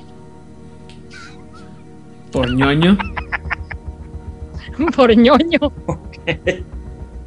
Ay, no, bro, no, eh, no, no, no Sí, nadie. sí, sí, sí, es un... Yo sí, yo Yo sí. dije pues eso por, por ñoño. Bueno, pero está muy bonito eso de que sea eh, la- la- el movimiento del agua del Nilo lo que genera la relación de correspondencia para, para este grupo. Está muy poético y tiene sentido dentro de la idea de que el Nilo es el flujo de la vida de Egipto. Sí, básicamente todo giraba ¿Y alrededor del? Nilo. de- de- de- bueno, todavía sigue siendo así muy, muy, muy importante, y, y- y- pero dentro de, la cosmogonía egipcia, finalmente el Nilo era lo que te llevaba y te conectaba. Y, regresamos otra vez a esta idea de la conexión a través de, algo. ¿no? No, pero además también el Nilo daba la vida. O sea, cuando se desborda, todo el limo que carga el limo es lo que ah, Fertiliza. fertiliza toda la cuenca de- del Nilo. Si no se desborda el Nilo, pues la gente se muere de hambre. Ahora que, Entonces- que se coman a sus vecinos, eso no es poético, pero ya tenemos un episodio de Forest by Night hablando de eso. Ay, Ah, pero detalles de la Vamos a vida. repetir. Ay, los cocodrilos comen gente, ese es el punto. O sea, Hay una... si ellos le van a rendir pleitesía al cocodrilo, pues No me acuerdo en qué cómic, en qué libro de magia, en qué parte lo, lo leí, pero decía que a muy grandes rasgos que, que el agua es el elemento de la comunicación porque es el único elemento que se puede conectar, o sea, que fluye en, todos lados y que se conec- llega a todos lados, pero que aparte es el único elemento que, que lo maneja, lo voy a tra- decir muy burdamente, ¿no? Pero dice, es el único elemento que fluye a través de todas las dimensiones, todos los planos, todos los, eh, los universos, ¿no? Entonces, dice, si tú quieres, si tú quieres, este, si es el agua, ah, sí, John Constantine, ¿verdad? Gracias. Y que dice eso, ¿no? Dice, si tú quieres viajar a cualquier dimensión es a través del agua.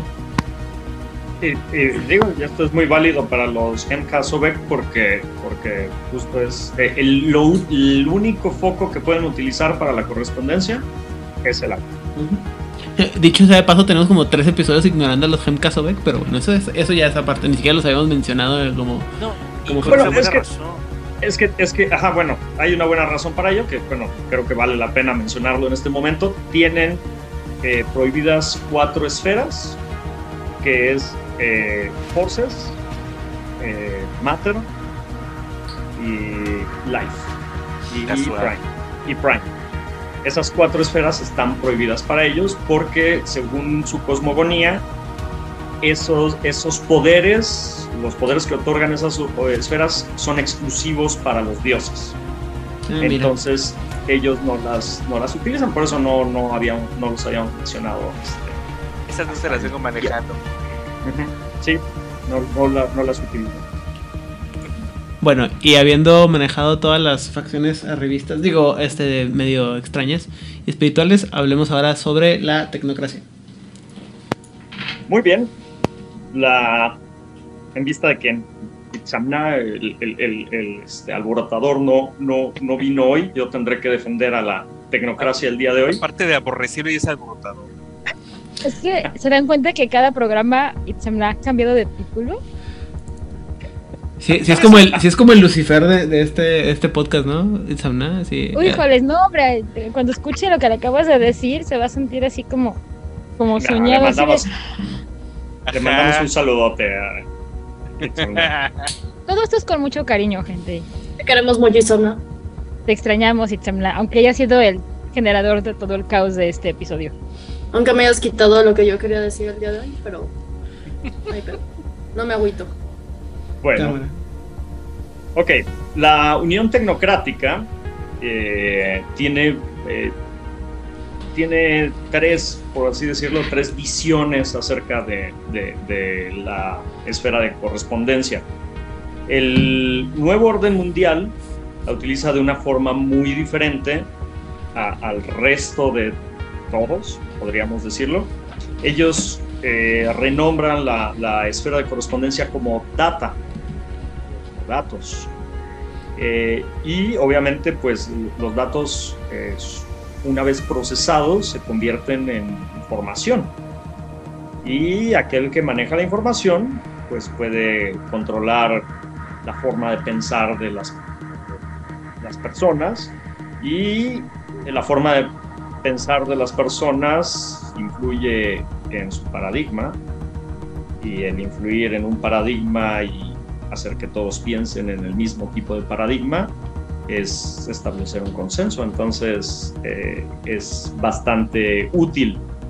¿Y, cómo funciona o qué es? Obviamente ellos, ellos ven a la correspondencia como este flujo de datos o este flujo de información y, que pues finalmente conecta todo. Ellos a través del uso de la correspondencia pueden eh, averiguar, eh, bueno, ver lugares distantes, pueden a través de cámaras, a través de este, ordenadores, eh, pueden obtener información acerca de las personas y, este, bueno, o sea, realmente eh, eh, el nuevo orden mundial le da un uso bastante útil a la correspondencia en ese sentido. No la utilizan tanto para, para viajar o para hacer estas conexiones espaciales como eh, en otros usos de la correspondencia, pero sí es en este sentido de, de el percibir otros lugares y obtener información de, de- de- de esos otros lugares, otras personas, otras cosas. Pues qué gente Eh, tan chismosa. Sí, claro, claro. El, el chismecito es, es, es lo que... ¿Ven? Es lo que que les digo, mueven. chismecito da vida.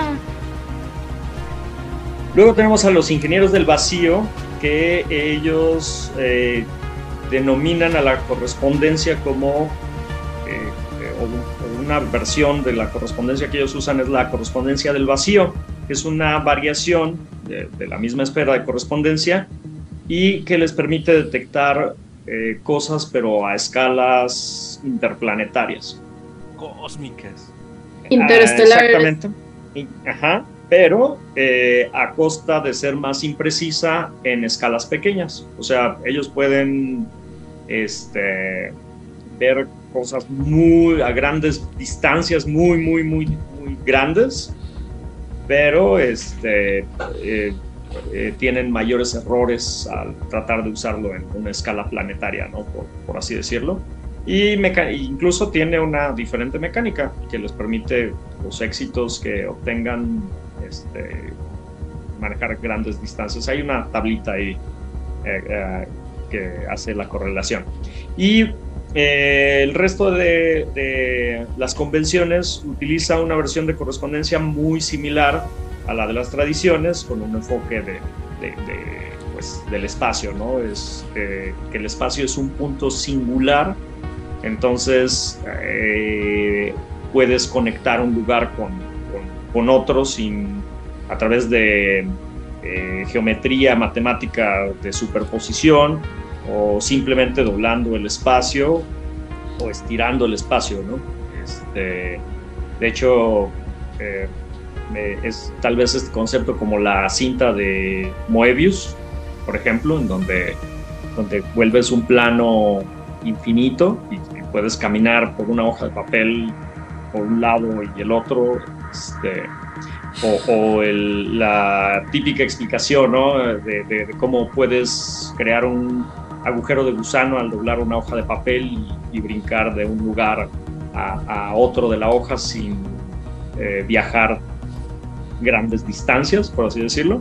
Todos estos conceptos son los que manejan las- la, la Unión Tecnocrática con respecto a la esfera de, de correspondencia. Una visión muchísimo más científica, pudiéramos decir.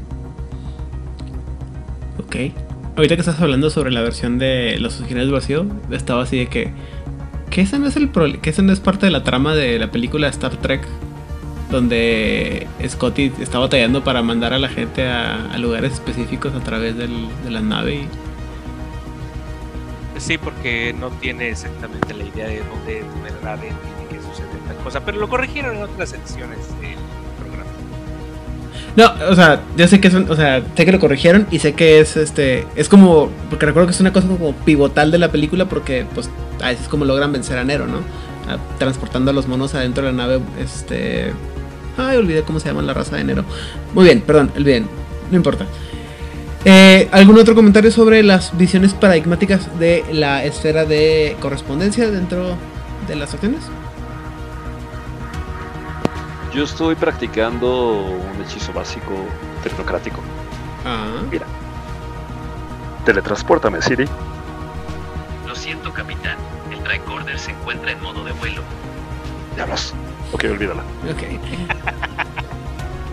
Que me parece bien interesante, después de escuchar todas estas versiones, que la de los adeptos virtuales sea mucho más comprensible para los mortales que lo de la misma tecnocracia, se siendo que la tecnocracia lo que busca es este ayudarle a toda la humanidad durmiente a entender más allá de. Por eso No, les quitaron el asiento a los olivatín, güey. Sí, sí. Bueno, es que finalmente, finalmente, Por en, pedagogos. reali- en realidad, según la tecnocracia, todavía no era tiempo. Exacto, y exacto. No era el momento para, o sea, no es que no estuvieran de acuerdo con los, los, los, eh, adeptos virtuales, entonces- es que, es que no era el momento y ellos insistían, insistían y dijeron, "Ah, no. Te chingando mocoso.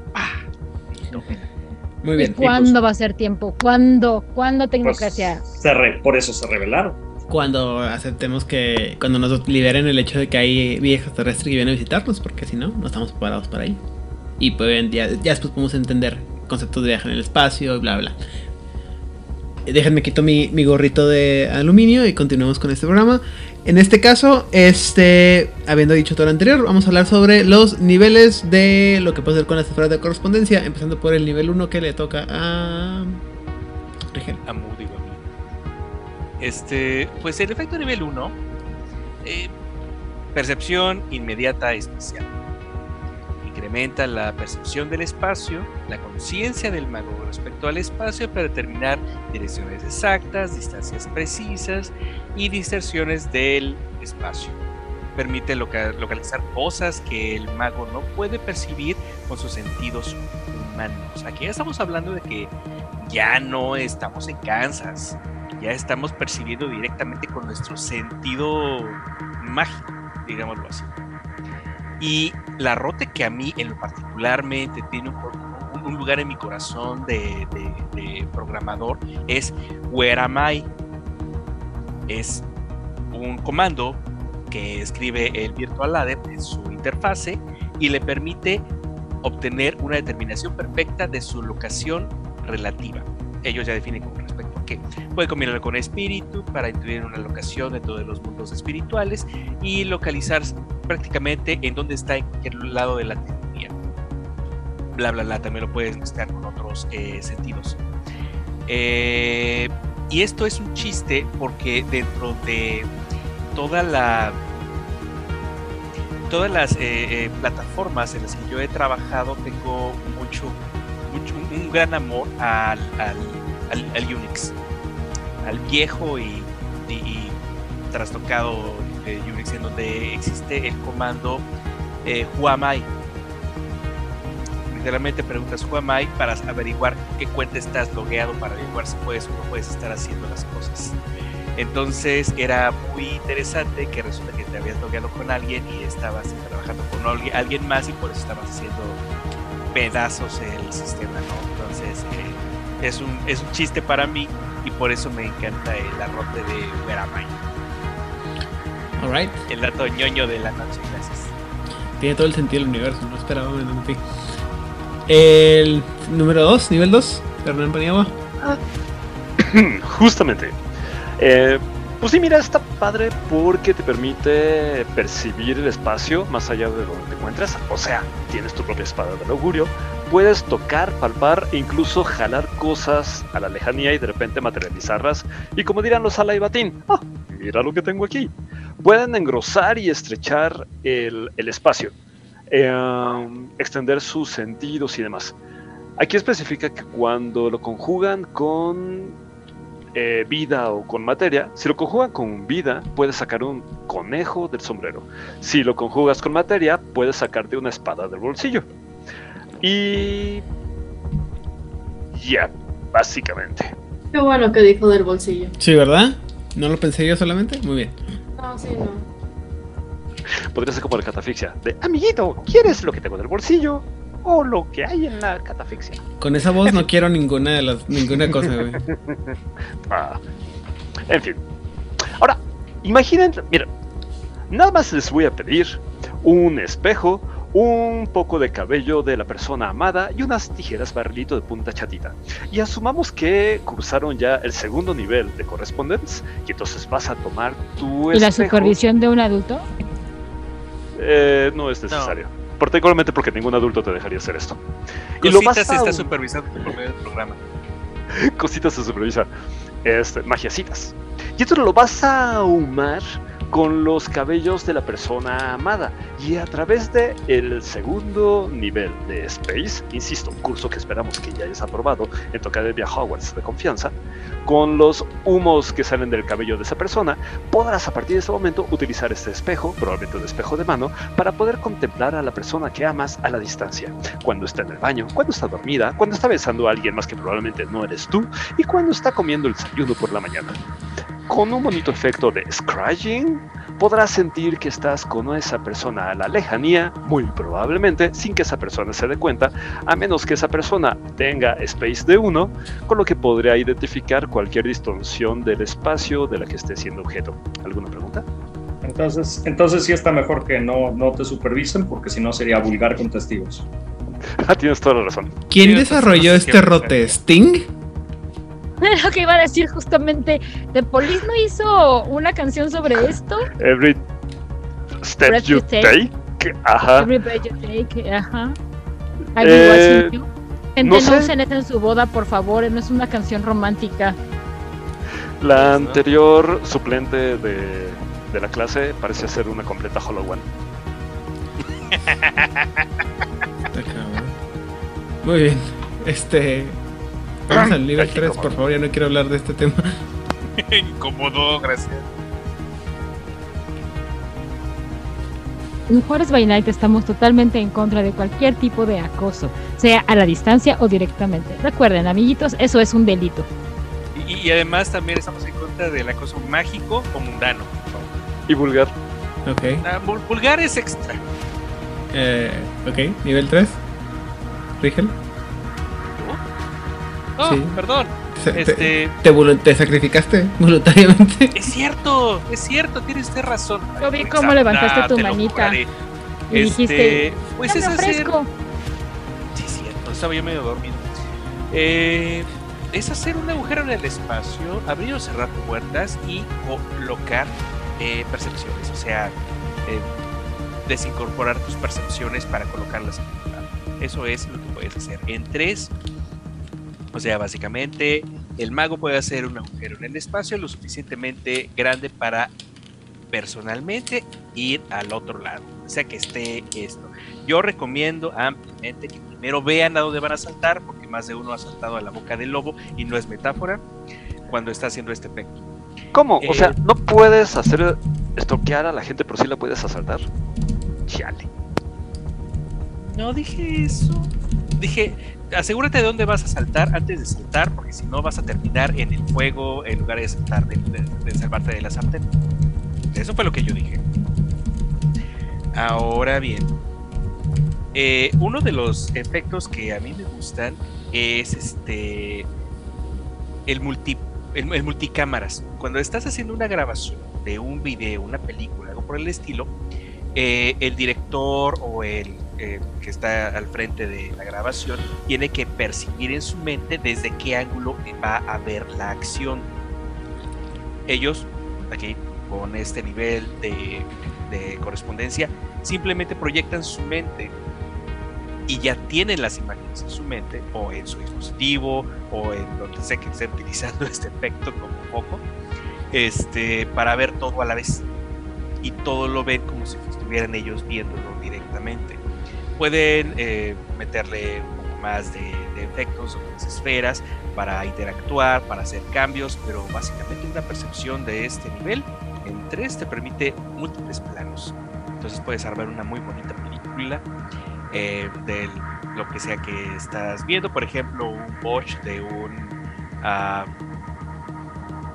que era, era, era un veterita que estaba construyendo un robot que no le salió y la tirada fue horrible. Imagínense haber visto eso, reconstruirlo y pasar el video después. Mira, y es en este momento donde hiciste tu estupidez. Es una muy bonita manera para asegurarte que no lo vuelvan a repetir. Puedes ver el momento exacto en el que se le rompe el corazón. Ah, yo no pensaba en eso, pero también, también puedes hacer eso. Muy bien. Ah, nivel 4. Ah, dentro del nivel 4 ya puedes crear portales permanentes a básicamente cualquier punto de la teluria.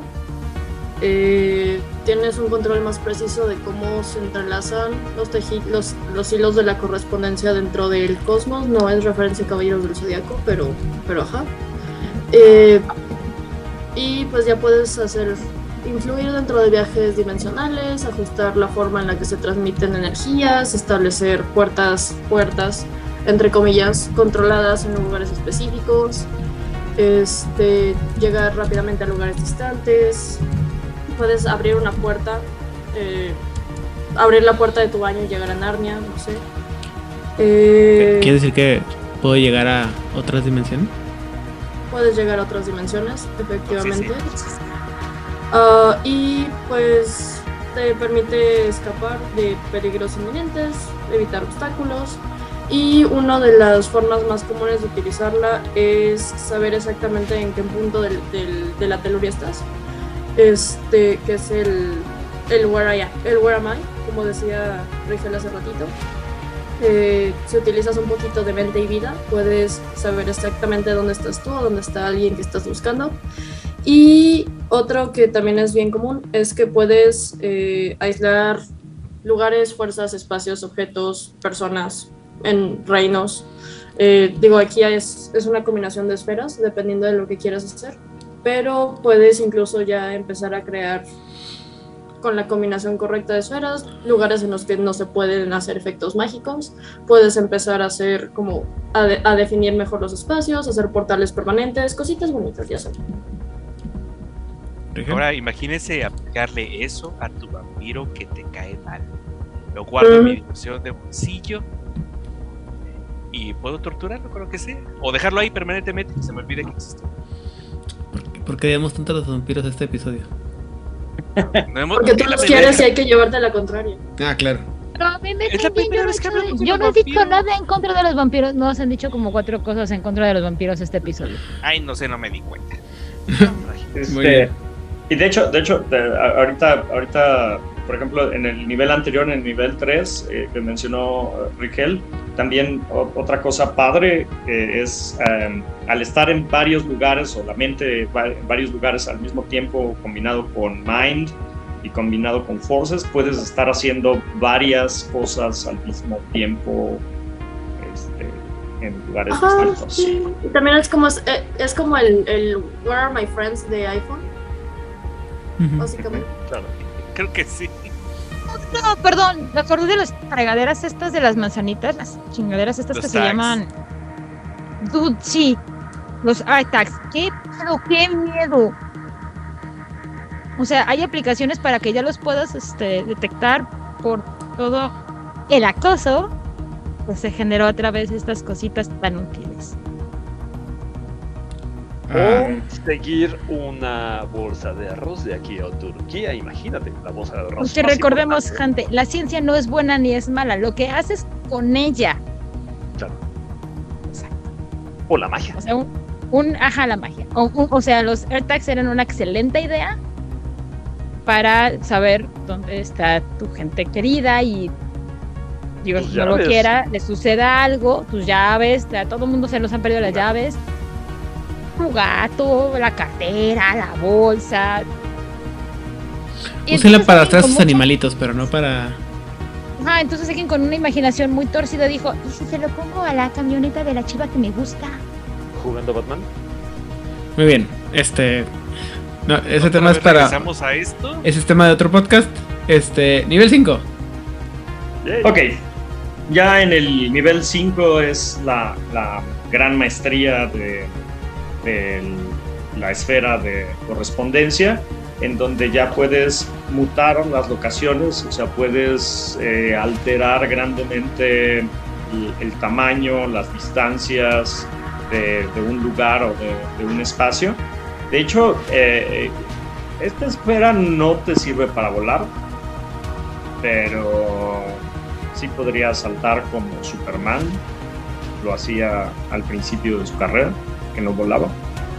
Utilizando correspondencia, tú saltarías normalmente, pero tu salto en realidad sería un salto así como, como el de Hulk, que llegas a, a distancias muy lejanas.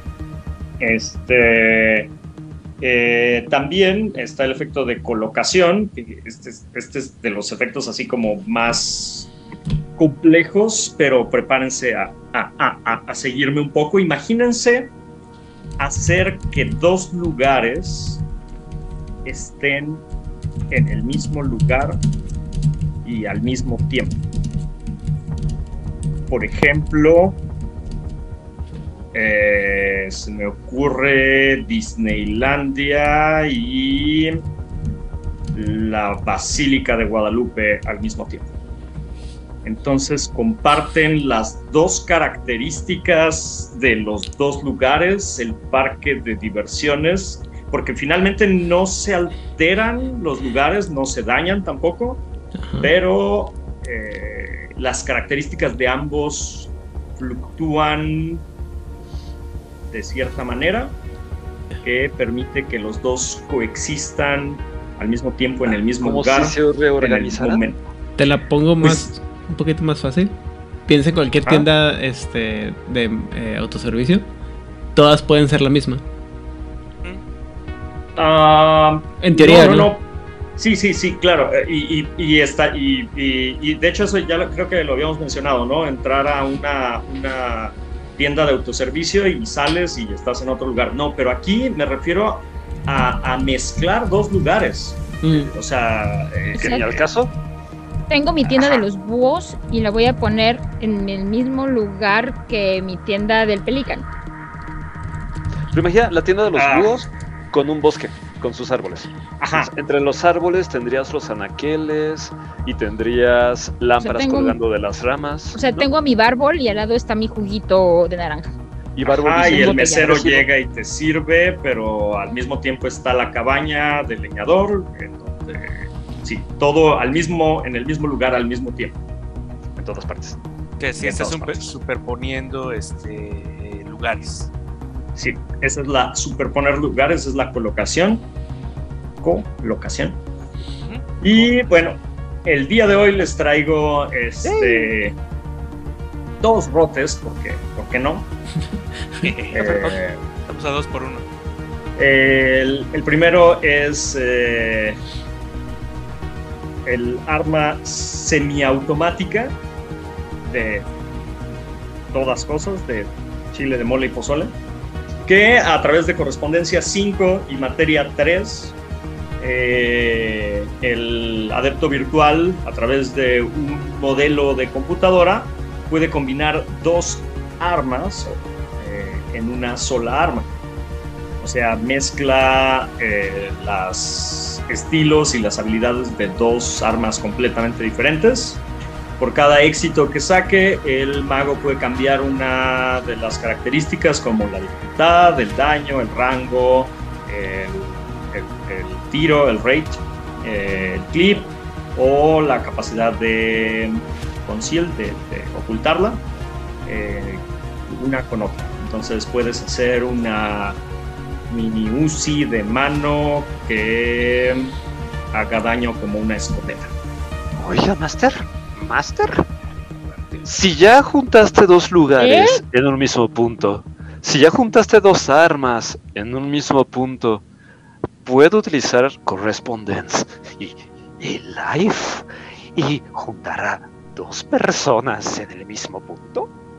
No. Ya, ya me, me prohibieron hablar de, de, de Teomim antes de tiempo, así que, así que este, lo dejaremos para más adelante, pero Hay dos razones por las que dejé de ver Full Metal Alchemist. Dos, dos razones.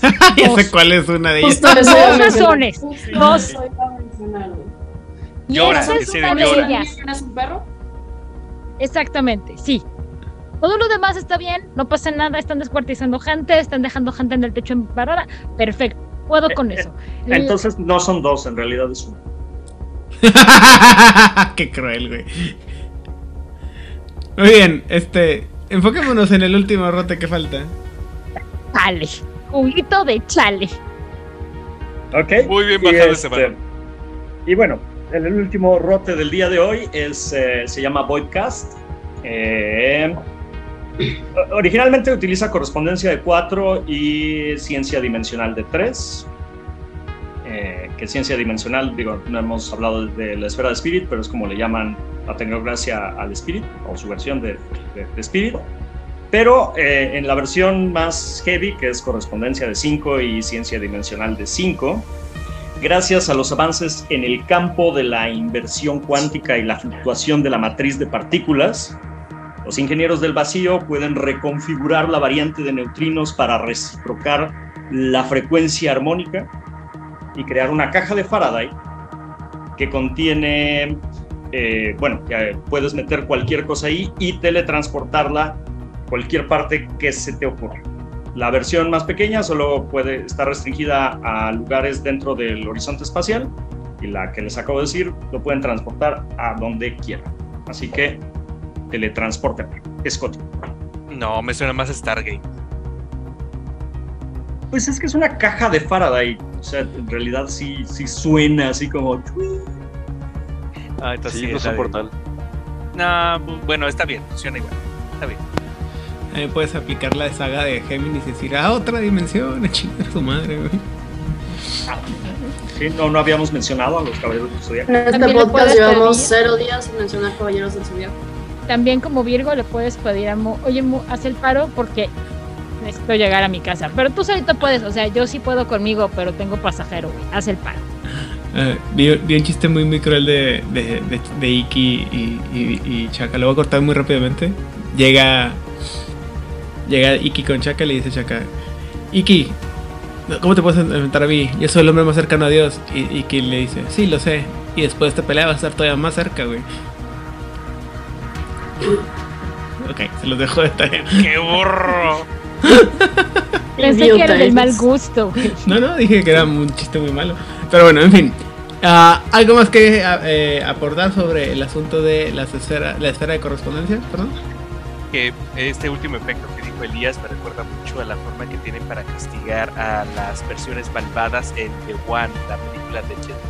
Mm, Lo Claro. mandan a una dimensión que es este de una prisión. Eso. Insisto, a, alguien se le ocurrió una idea así y terminamos con el inicio del World of Darkness, güey. Abajo de todo, lejos de todo, de todas las chingaderas, donde nadie te puede llegar. Hasta que a alguien se le ocurrió. Que sí. ¿También pero la no zona fantasma o la zona fantasma sería más espíritu?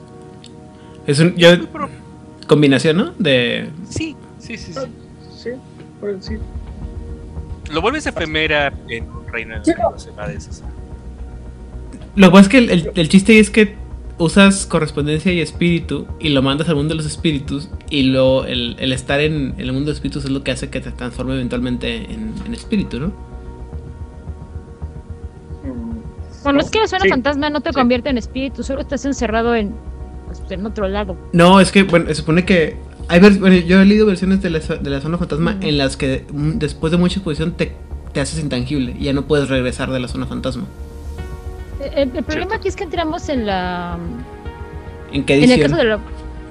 Ajá, estamos hablando de la época de oro, de plata, en los 70, en los sí, sí, 80, sí, en Crisis Infinitas 1, 2, 3, 4, 5, 6, Ujú. eh, en Injustice, en cuando todos... Ajá. Bueno, eh, insisto, en la, sí. la que más me gusta más a mí es, es en la que nadie se le ocurrió nunca que eh, eh, a largo plazo tenía efectos y también pues bueno que ya después de cierto tiempo ya no puedes regresar al mundo mm, fuera de porque te, te haces inmaterial. Es un fantasma. Ajá. Te, pues tu, tu patrón se, se asimila, ¿no? ujú. Y en el mundo de tinieblas... es como en Coco. Ajá, en, como en Coco y en el mundo de tinieblas también es muy normal eso, que si eres un humano y pasas mucho tiempo fuera del el mundo espiritual, te eventualmente te ya no eres, ya no tienes, ya no es sustancial, ¿no? Creo que nomás a los, Ah. creo que creo que los únicos que les que no les pasa eso es a los vampiros, que lo cual es que se mueren de hambre porque no tienen dónde comer. También en el cadáver de la novia, ¿no? Para permanecer en el otro mundo tienes que, pues, estar no vivo, Muerto. invívido Invivido. muy bien, embebido, perdón, este, muy bien. también. Eh, ok, bueno, pues habiendo dicho todo lo anterior, y si tienen ustedes algún comentario que hacer sobre esta esfera que ya, como dije, ya es de las que están un poco más esotéricas y más un poco difíciles de entender, y con las que tienen... ¿eh? Ah, Pero poquito. sí, o sea, todavía, como bien dijimos ahorita, y como bien dijo ahorita Elías, este, este es así como que apenas vamos subiendo a los primeros, este, curvitas de la, de la montaña rusa, y poco a poco vamos a caer así de que, what the fuck, así que agárrense. Eh, Pues, dicho lo anterior. todavía se entiende, ¿no? O sea, pese a todo lo místico o cósmico que se puede poner, todavía es como muy entendible esta red de intercomunicaciones que puede haber. Ujú. Sí se puede todavía visualizar, ¿no? Las redes del metro, las carreteras, las, las las raíces de los árboles. Hay una manera en que podemos darle forma dentro de el mundo tangible. Ajá, eh, sí y no, en el sentido que creo que tiene, tiene que tener mucho más, este, o sea, hay, falta, o sea, podríamos hacer todo un, un episodio este, explicando toda la mística detrás de la unificación, que si un punto, que si sí es, que si no es, que si cómo lo doblas, que si eh, bla, bla, bla. Pero también creo que depende mucho también de la ah, particular expresión que vayan a tener cada quien de los, cada, cada jugador, porque es la mezcla de la entendimiento de la, de la ¿cómo se llama? Del, de la esfera con el paradigma específico del jugador, con o sea, la práctica, etc, etc, etc. O sea, es muy, muy largo, muy complicado. Entonces, eh, es, una, es una embarrada, es un antojito nada más. Échenle un poquito más de coco. Si tienen alguna, alguna otra pregunta, algún otro comentario que les gustaría eh, aportar en todas nuestras redes sociales, sobre todo en YouTube, con mucho gusto lo vemos y lo, este, lo comentamos, ¿no? Dicho lo anterior, Hernán, saludos y redes sociales. Eh, um, sí, muchas gracias. Yo les saludo a todo el mundo, sobre todo en las mesas en las que humildemente participo con mucha alegría. La mesa de los domingos de Mage con gente muy destacable y respetable. Y qué bárbaro como juegan, me encanta. También a mis compañeros en la mesa de Doom y a quienes juegan conmigo en el mundo de Dragonlance y también ta- eh, también participo en una mesa así pimpaticísima de tecnocracia donde donde no se pierdan las aventuras de un pobre simbionte al que le echan muy mala onda y mala yuyu qué barbaridad eh. pero bueno gracias por escucharnos y esperemos que este episodio lo hayan encontrado muy interesante Ok, gracias. Odil.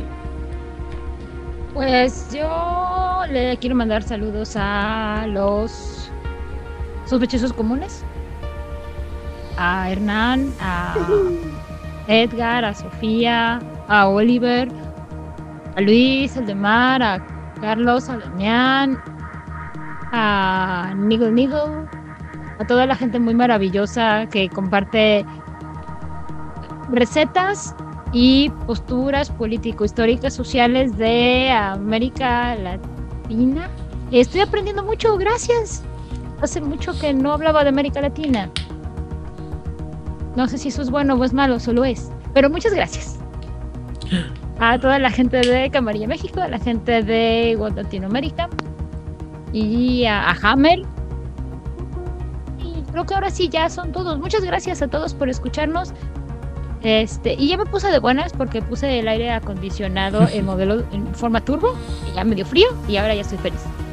Gracias, bonita semana. Muy bien. Rigel. Eh, mil gracias a los sospechosos comunes, que incluye a los de Hernán y a los de Oil. Realmente conozco mucha esa este, gente tan amable, tan respetable y tan destacada sobre todo. Este, un saludo a, a Hammer, a un tal Hernán y a todos los demás. Todos ustedes saben que se desaparece mucho. Muy bien, gracias. Ahí me pueden encontrar en Facebook y Yada Yada y en Disco también. Ya saben. No lo busquen muy duro. ¿eh? Porque- por No, favor. no, no se esfuercen. Don't hurt yourself. Muy bien. Eh, Monse. Um, como siempre, saludos a toda la gente que Odil haya olvidado, porque es la costumbre. Este. Sí, ahí va. Eh, saludos a la gente bonita en España. Y pues en redes sociales, ya saben, Flamen05. Y voy a tratar de, rea- de reacceder a mi Discord porque tengo cuenta de desarrollador en Discord porque antes desarrollaba bots y perdí mis códigos de autenticación de dos pasos y cerré todas mis sesiones, entonces estoy en un problema un poco agudo. Pero pues si no, ya crearé otra cuenta de Discord. Muy bien, muchas gracias. Este, y finalmente, pero no por eso menos importante, Elías Losornio. Este, muchos saludos al grupo telenovelero del Discord. Este, siempre me divierte mucho leer el, Discord de Juárez by Night. Eh, también saludos a, a la mesa de Dungeons, que no nos hemos podido reunir, pero muchos saludos a Sebastián, eh, Maggie, Cristian y Derosi. Y pues a mí me encuentran en todas las redes sociales como Elías Losornio. Y también en Facebook tengo una página que se llama Un Storyteller. Y pues nos escuchamos la próxima semana. Muchas gracias. Por mi parte, yo soy Edan Rodríguez. Ahí me encuentran en- detrás de todas las redes sociales de Jueves by Night, ya sea en eh, Twitter, Instagram, Facebook y lo que se pueda acumular en la semana. Eh, y saludos a la gente de Camarilla México, World Latinoamérica y otros grupos en Facebook que nos permiten poner, eh, publicitar sobre nuestro programa. Como por ejemplo World of Darkness México, Vampiro la Mascarada en castellano, Vampiro la Mascarada, Juegos de Rol México, 20 Natural, Nivel Aurix, El Gremio de la Frontera, República Mexicana by Night y eso sería en, Facebook. A toda la gente que nos apoya también en México como Mochilas Chasom y eh, Pepe y Corona Roll. A la gente de Masterface, eh, Oliver, eh, Carlos, Luis, Lalo, Alberto. eh, a la gente que no está ahorita con nosotros aquí, como Sofía, como este Vlad, el productor ejecutivo de todo este desorden que tenemos aquí. Y a Rubén Márquez, porque eventualmente va a escuchar esto y me va a regañar porque no le mando saludos. eh, entre, entre muchos otros. Eh, como Edgar, porque también va a decir que porque no lo saludo. ¿Jalil escucha esto? Sí, a veces. Como Hola, con, como con cuatro meses de retraso y luego me regaña por las cosas que dije hace cuatro meses que espera que me, que me recuerde específicamente. Entonces, Ok, hola Jalial, perdón por todos los saludos que no te he dado, pero no había sido informada. Yo pensaba que te daba saludos porque es buena onda, o sea, sí es buena onda, pero aparte. Bueno, sí, sí. Teóricamente Monse ya le mandó saludos todos estos programas. Sí, sí, sí, Sí, o sí. sea, no puedo olvidar. Ah, ok. Por Ah, eso- oigan, también saludos a Itzamna, el generador de caos de este programa. Hola Itzamna. todavía no llega a esa parte, pero muy bien también. Este, por eso tengo que poner primero a Odil y luego a Monse para que tenga sentido el mensaje. Si no, no tiene sentido. Y bueno, este. Itzamna, a también este, a la gente de Avalon Roll en Jalapa y eh, también cumpliendo el, el lugar de, de cómo se llama Itzamna. Y a. Ñam, Seguro que me faltaba alguien en México, pero bueno, ya, ya, ya se me fue la cabra, quién sabe dónde. En Colombia, Aldemar, y en Venezuela, Ricardo Moreno. En eh, Chile, a Oscar y a Gabriel Segura. Y este, en Argentina, la voz de Lander, la voz de Angan, Secretos Oscuros y El Circo de Medianoche. Más los que me falten ahí en Argentina. A todos los archierejes eh, eh, culinarios en el, en el grupo de, Discord que nos acompañan. Y al grupo de Discord, de repente se pone muy padre la plática. Perdón. Y finalmente, pero no por eso menos importante, a toda la gente que nos acompaña desde eh, Ultramar, es decir, allá en España, a, a Nocturnadid en León, a la gente de Málaga, que es la gente de la frecuencia, David, Damián, Rosa. Y en Barcelona tenemos a Raúl Roldán y a, eh, Emilio Rubio, alias Nigol Nigol. Y creo que. Ah, David Aleaga también. Y creo que ya son toda la gente que nos acompaña. Entonces, eh, habiendo dicho todo lo anterior y después de quién sabe cuánto tiempo, si les, si les ha gustado el episodio que hemos eh, compartido esta semana en la que hemos hablado con todo lo que tiene que ver con la esfera de la correspondencia, por favor. Compártanos.